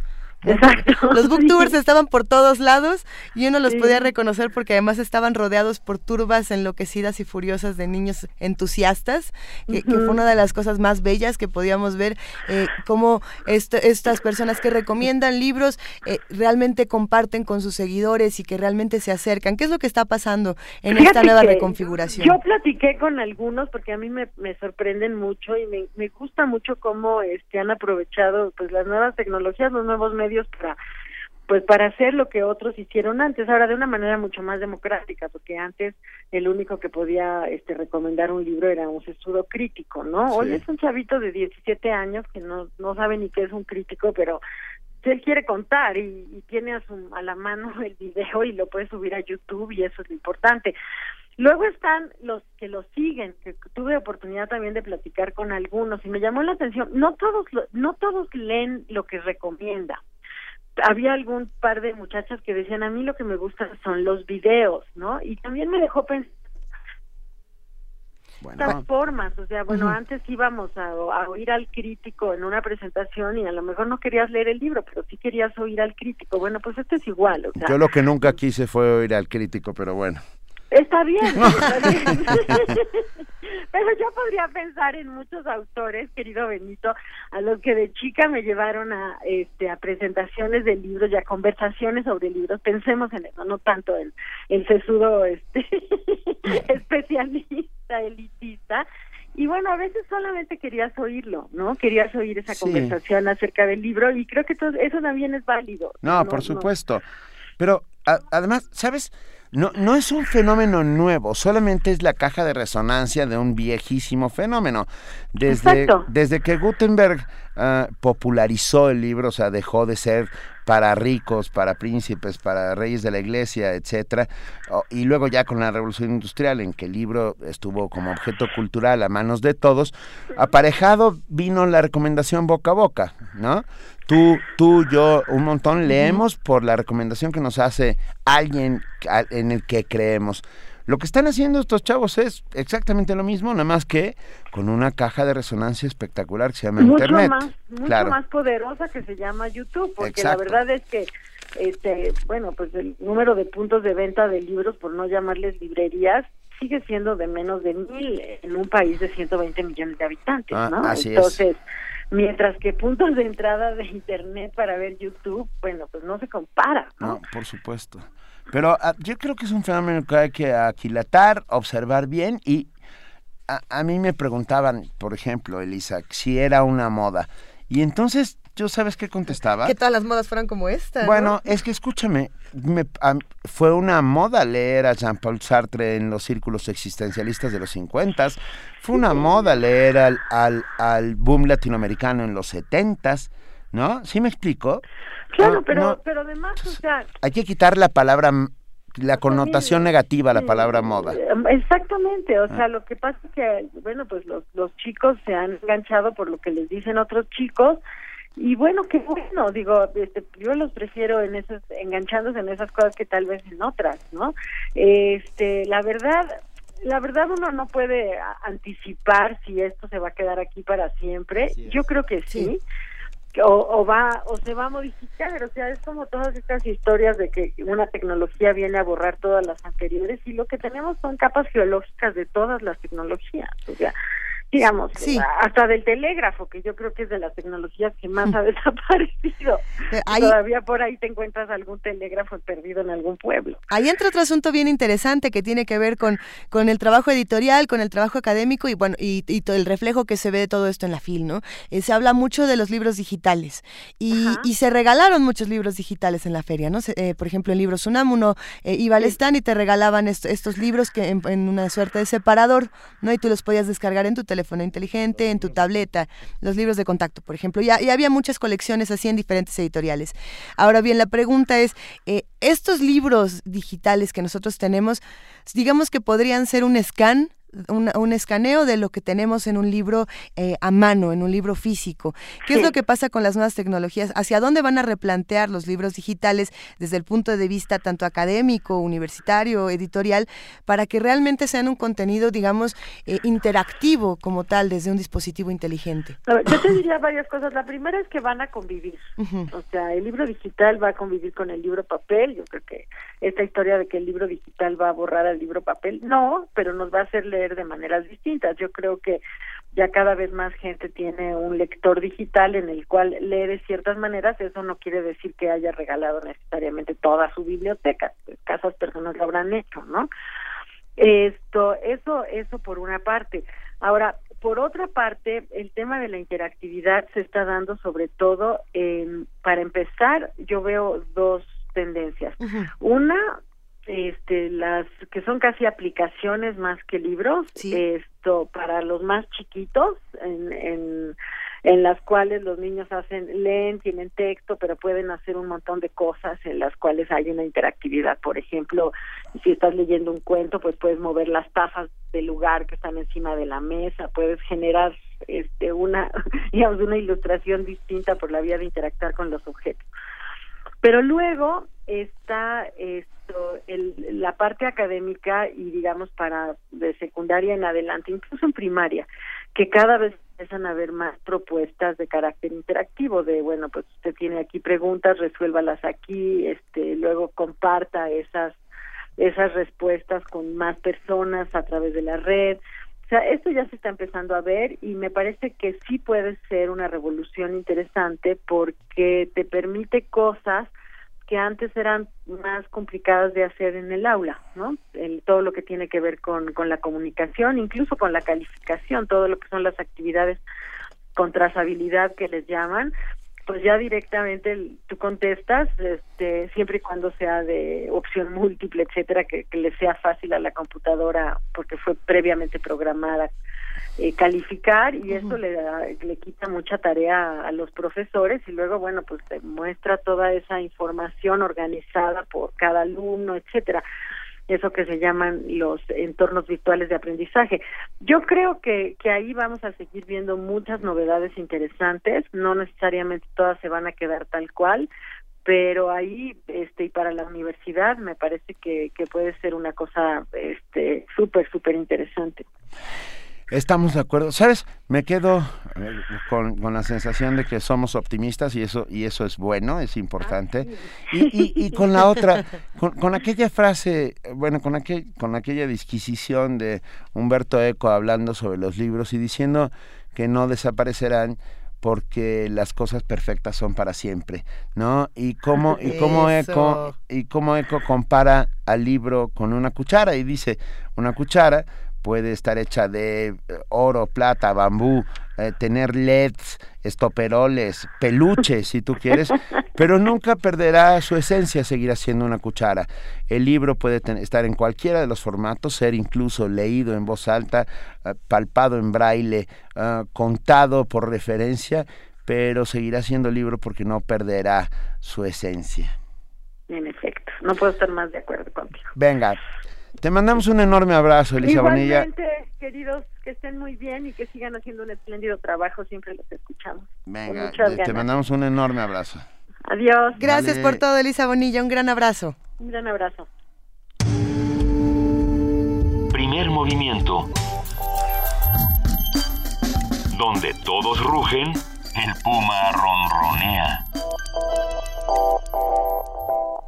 Interesantísima esta charla que acabamos de tener con Elisa Bonilla, ella es la directora de la Fundación SM, miembro del Consejo de Universo de Letras de la UNAM y bueno, está desde hace muchísimos años trabajando para el fomento a la lectura desde diferentes trincheras. Es, es muy interesante pensar en qué va a pasar con los libros, en, en cuál es nuestra responsabilidad con el conocimiento, la responsabilidad que tenemos con las letras escritas, con la palabra escrita, sí, todo lo que se va al papel de pronto se vuelve ficción, pero pero eh, nos corresponde a nosotros hacer que la ficción eh, vaya, vaya hacia todas partes, Benito. Sí, sí, sin lugar a dudas. Creo que, que este trabajo de promoción y fomento a la lectura, que es de todos, es responsabilidad de, de todos quiero decir, padres, maestros, este, promotores y los propios escritores. A veces los escritores se olvidan que, que, que, que al otro lado del libro que escribieron Ah, hay este lectores y que sin esos lectores no serían nada. Es que es como... Es que ese es el asunto. ¿Eh? Pero yo me quedé pensando muchísimo en, esta controversia que, se ha dado con el Somos Lectores, que me recuerda, y no sé si les ha pasado lo mismo, al asunto con, el, con los anuncios panorámicos de Gandhi, de las librerías Gandhi, ah. que en su momento eh, a, mucha gente les parecían muy, muy, muy entretenidos, eh, chistosos, divertidos, y hubo otro amplio sector de personas que dijeron, no, no, no, lo que están haciendo es marginando y diciendo si tú no lees eres tonto. No, yo, no, yo no creo que bueno, tenemos es, una controversia interesante también. Tenemos el mismo derecho a leer que no leer en el sentido estricto, pero lo que sí tenemos, deberíamos tener es el absoluto derecho al acceso a la lectura, a los libros, a, cualquier, en cualquier plataforma en la que venga. Hay quien dice que, que, solo los lectores tienen derecho a no leer porque agarran otro libro cuando cierran uno, ¿no? Pero yo creo que todos tenemos derecho a leer y a no leer. Por supuesto. ¿no? Es, una elección. Eh, el chiste sí es sensibilizarnos a todas las manifestaciones artísticas y tratar de absorberles lo más que podamos, ¿no? Es porque también se lee la vida, se lee en nuestro tiempo, Leemos se lee a las personas, se lee a, a lo que sucede, pues. Sí, yo creo que cerrar las discusiones a se debe leer esto y esto es lo que debe existir y esto es lo que tiene que suceder. es, eh, o sea, y un lector es así, ¿no? Es el eh. que lee esto, no. Este canon, estas cosas. Eh. no ahí es donde, donde ya perdimos todo. Es un reduccionismo absolutamente inútil. Y nazi. y, nazi, de acuerdo. en este año de tu vida tienes que leer este libro porque este libro es fundamental y entonces tienes que hacer esto y esto otro. Yo llegué a tarde a montones de libros y sigo llegando tarde a muchos otros y me encanta. No, no, eso no es cierto, no se llega tarde. No, bueno, pero según quién. dentro de la norma uno podría llegar tarde a todos los libros, pero los libros llegan a ti en el momento en el que tienen que llegar. Ya les contaremos qué nos compramos en la fil, qué nos regalamos que nos encontramos. Eh, pero vamos a escuchar una canción. En este momento vamos a escuchar Hurt, la versión de Nine Inch Nails. I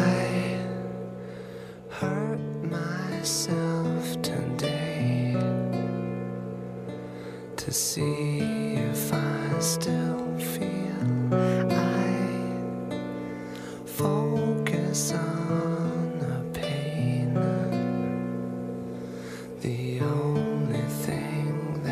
misery.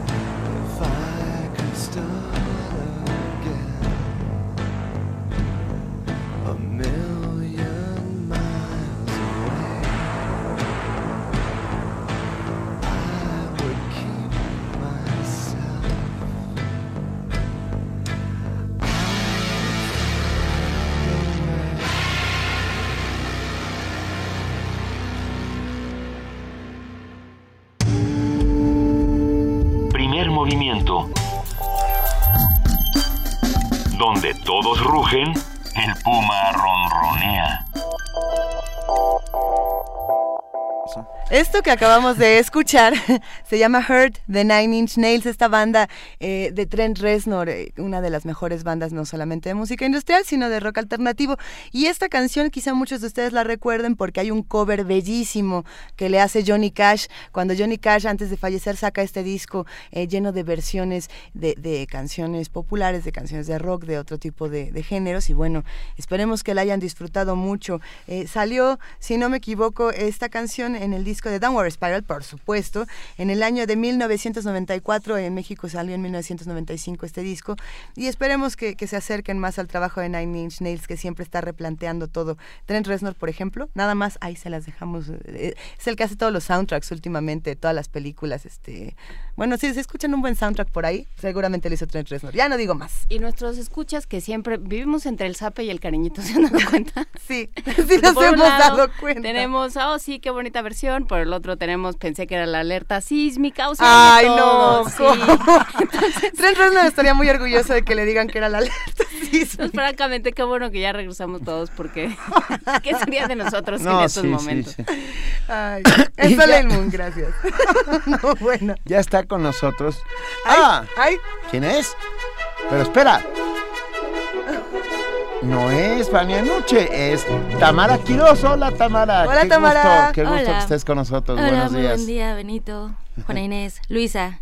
¿Qué tal? ¿Cómo están? Bien, cuéntanos qué hay hoy en Radio UNAM. Hoy en Radio UNAM les invitamos a disfrutar de la programación en el 860 AM a las 10 horas Brújula en mano, seguido de diálogo jurídico a las 12 horas para conocer todos los temas de interés jurídico. La Feria de los Libros, programa de la Feria Internacional del Libro del Palacio de Minería, ahora a las 2 de la tarde. Hoy inicia la retransmisión de programas del acervo histórico. A las 5 también tenemos el cine y la crítica de Carlos Monsiváis. A las 11 disfruten de gran producción de Juan López Moctezuma, La llave, la clave, la nave, el ave del tiempo. Esto es de lunes a viernes y esta semana van a poder escuchar El perseguidor de Julio Cortázar. Ah, qué padre. Sí, excelente. En el 96.1 de FM Iniciamos de 1 a 4 de la tarde Buffet Babel. Literatura, medio ambiente, filosofía, música, entrevistas y mucho más es un espacio de diversidad para la construcción del pensamiento. Tejiendo géneros, no, Tejiendo Género, nuestra coproducción con el Programa Universitario de Estudios de Género, recuerden que estamos retransmitiendo la tercera temporada completa a la 1.30 de la tarde. México en el aire, esta semana, del 7 al 11 de diciembre, escuchan la retransmisión de la entrevista del escritor y periodista mexicano Juan Villoro, en punto de las 3.30 de la tarde. También tenemos Ambiente Puma, ideas y experiencias del cuidado del medio ambiente con expertos y promotores de la ecotecnología, a las 3 de la tarde con la maestra Mireya Imas. Y por supuesto, para estar bien informado, No se pierdan el corte informativo de la tarde en punto de las 3.50. Resistencia modulada a las 9 de la noche, hoy en Muerde Lenguas Mario Conde y Luis Flores. También tenemos poesía en voz alta, punto 15, si la lengua no alcanza, breves perfiles, entrevistas y retrospectivas, fragmentos de obras, recitales de los poetas, colectivos y artistas participantes en el Festival Internacional de Poesía en Voz Alta, punto 15. ¿Qué tal la programación para el día de hoy? Muchísimas gracias, Tamara. Gracias, Tamara. Gracias a ustedes, que tengan muy buen día. Gracias. Buen día. Y, aprovechando que estamos dando las gracias, yo quiero dar las gracias, si no les importa. A ver, a ver, a ver. A ustedes les quiero dar las gracias, a ustedes, a la producción, a todos los que me sostiene Pereira, me mantuvieron en la fila. Sostiene Pereira que en la fila estuvo muy divertido. que pude estar en la fila gracias a ustedes. Pues, y es un inmenso placer. Hay que agradecer a la producción, a Alberto Candiani, a Maya Fernández, a todos los que vinieron, a, los ¿eh? que entraron al quite, a, Maya Fernández y, a Amalia Fernández. Eh, sí, tuvimos de dos. Y no son, no, no son Fernández y Fernández, no, no son nada, no están Ese es un chiste privado. ¿Cómo? Es un chiste de Tintín. ¿Qué privado va a ser? ¿Cuántos lectores de Tintín hay es Bueno, a ver, Amalia Fernández, nuestra coordinadora de invitados, Maya Fernández Miret, quien estuvo el viernes y que llevó una colección bellísima de contacto de la UNAM. Vale la pena, de verdad, ahora ya que estamos por acá, decir que el stand de libros UNAM era una belleza. Gracias a todos nuestros amigos de la Dirección de Publicaciones por todo lo que hicieron por nosotros y por llevarnos a la fila y por dejarnos estar en presencia de tantos libros tan hermosos que traían, ¿no? ¿Qué Gracias a Javier Martínez que comunicó desde tempranito con nosotros y dijo, uno, me, este, me desperté como a las ocho con ustedes y dos, digan que mi stand estaba muy bonito. Lo cual es cierto, el stand en la UNAM era un verdadero orgullo para todos. Estuvo ahí el doctor Graue, se echaron un par de goyas, saludó a todo el mundo. ¿Sabes qué? Da mucho orgullo pertenecer a, la Universidad Nacional Autónoma de México. Lo digo de verdad. Sí, sí, sí. Con todo y el partido de ayer. Con todo y el partido de ayer. ¿Qué cochinada, señor? Vamos a, ver, ¿qué pasó? estúpido velo. No, no, no, nadie no, lo, hagas. Nadie jugaron ratoneros, como dijo feo. Eh, Salvador Camarena, cochinos, se dijeron, Verón andaba desatado diciendo eh, cosas horribles. Así no una vez más. Hashtag así, ¿no? Ya el corredor Chapultepec ya perdió el hashtag y se va para lo otro. Y no solo así, no, sino que además el primer partido fue espectacular. le ganaron tercero. Pero bueno, somos, somos, somos somos lectores. Somos lectores. y somos Pumas que nos Somos Pumas, somos lectores. Gracias a la UNAM, gracias a la Coordinación de Difusión Cultural. Y además, bueno, además ya nos vamos ya nos vamos. Muchas gracias a todos por estar con nosotros. Gracias a todos los que nos escribieron, a todos los que hacen comunidad todos los días aquí en Primer Movimiento. Es un inmenso privilegio. Muchas gracias, querida Juana Inés de ESA. Gracias, Luisa, Benito. Gracias a todos los que nos escucharon. A, por supuesto, la producción. Y nos vemos mañana. Vamos a seguir hablando del corredor Chapultepec. hablaremos con Pepe Merino, trataremos de hablar con, con, Alberto Ruiz Sánchez si es que sobrevivió a la FIL, porque andaba con una muleta. Sí, pobre, no, no. Eh, vamos a hablar sobre mitos mesoamericanos, vamos a hablar sobre eh, ah, la geopolítica del caos con respecto a ISIS, con el autor, con Javier Martín, autor de este libro eh, geopolítica del caos. Así es que bueno, pues escúchenos mañana que se va a poner muy bien también. Ya no estamos entre los pasillos llenos de tigres de la FIL, pero estamos aquí en las frecuencias y esperemos que hayan disfrutado este programa. No hay mayor placer que haber estado los tres de nuevo aquí reunidos en el micrófono con este genial equipo de producción. Nos vamos. Nos vamos. Esto fue Primer Movimiento. Gracias, querido Benito Taibo. El mundo desde la universidad.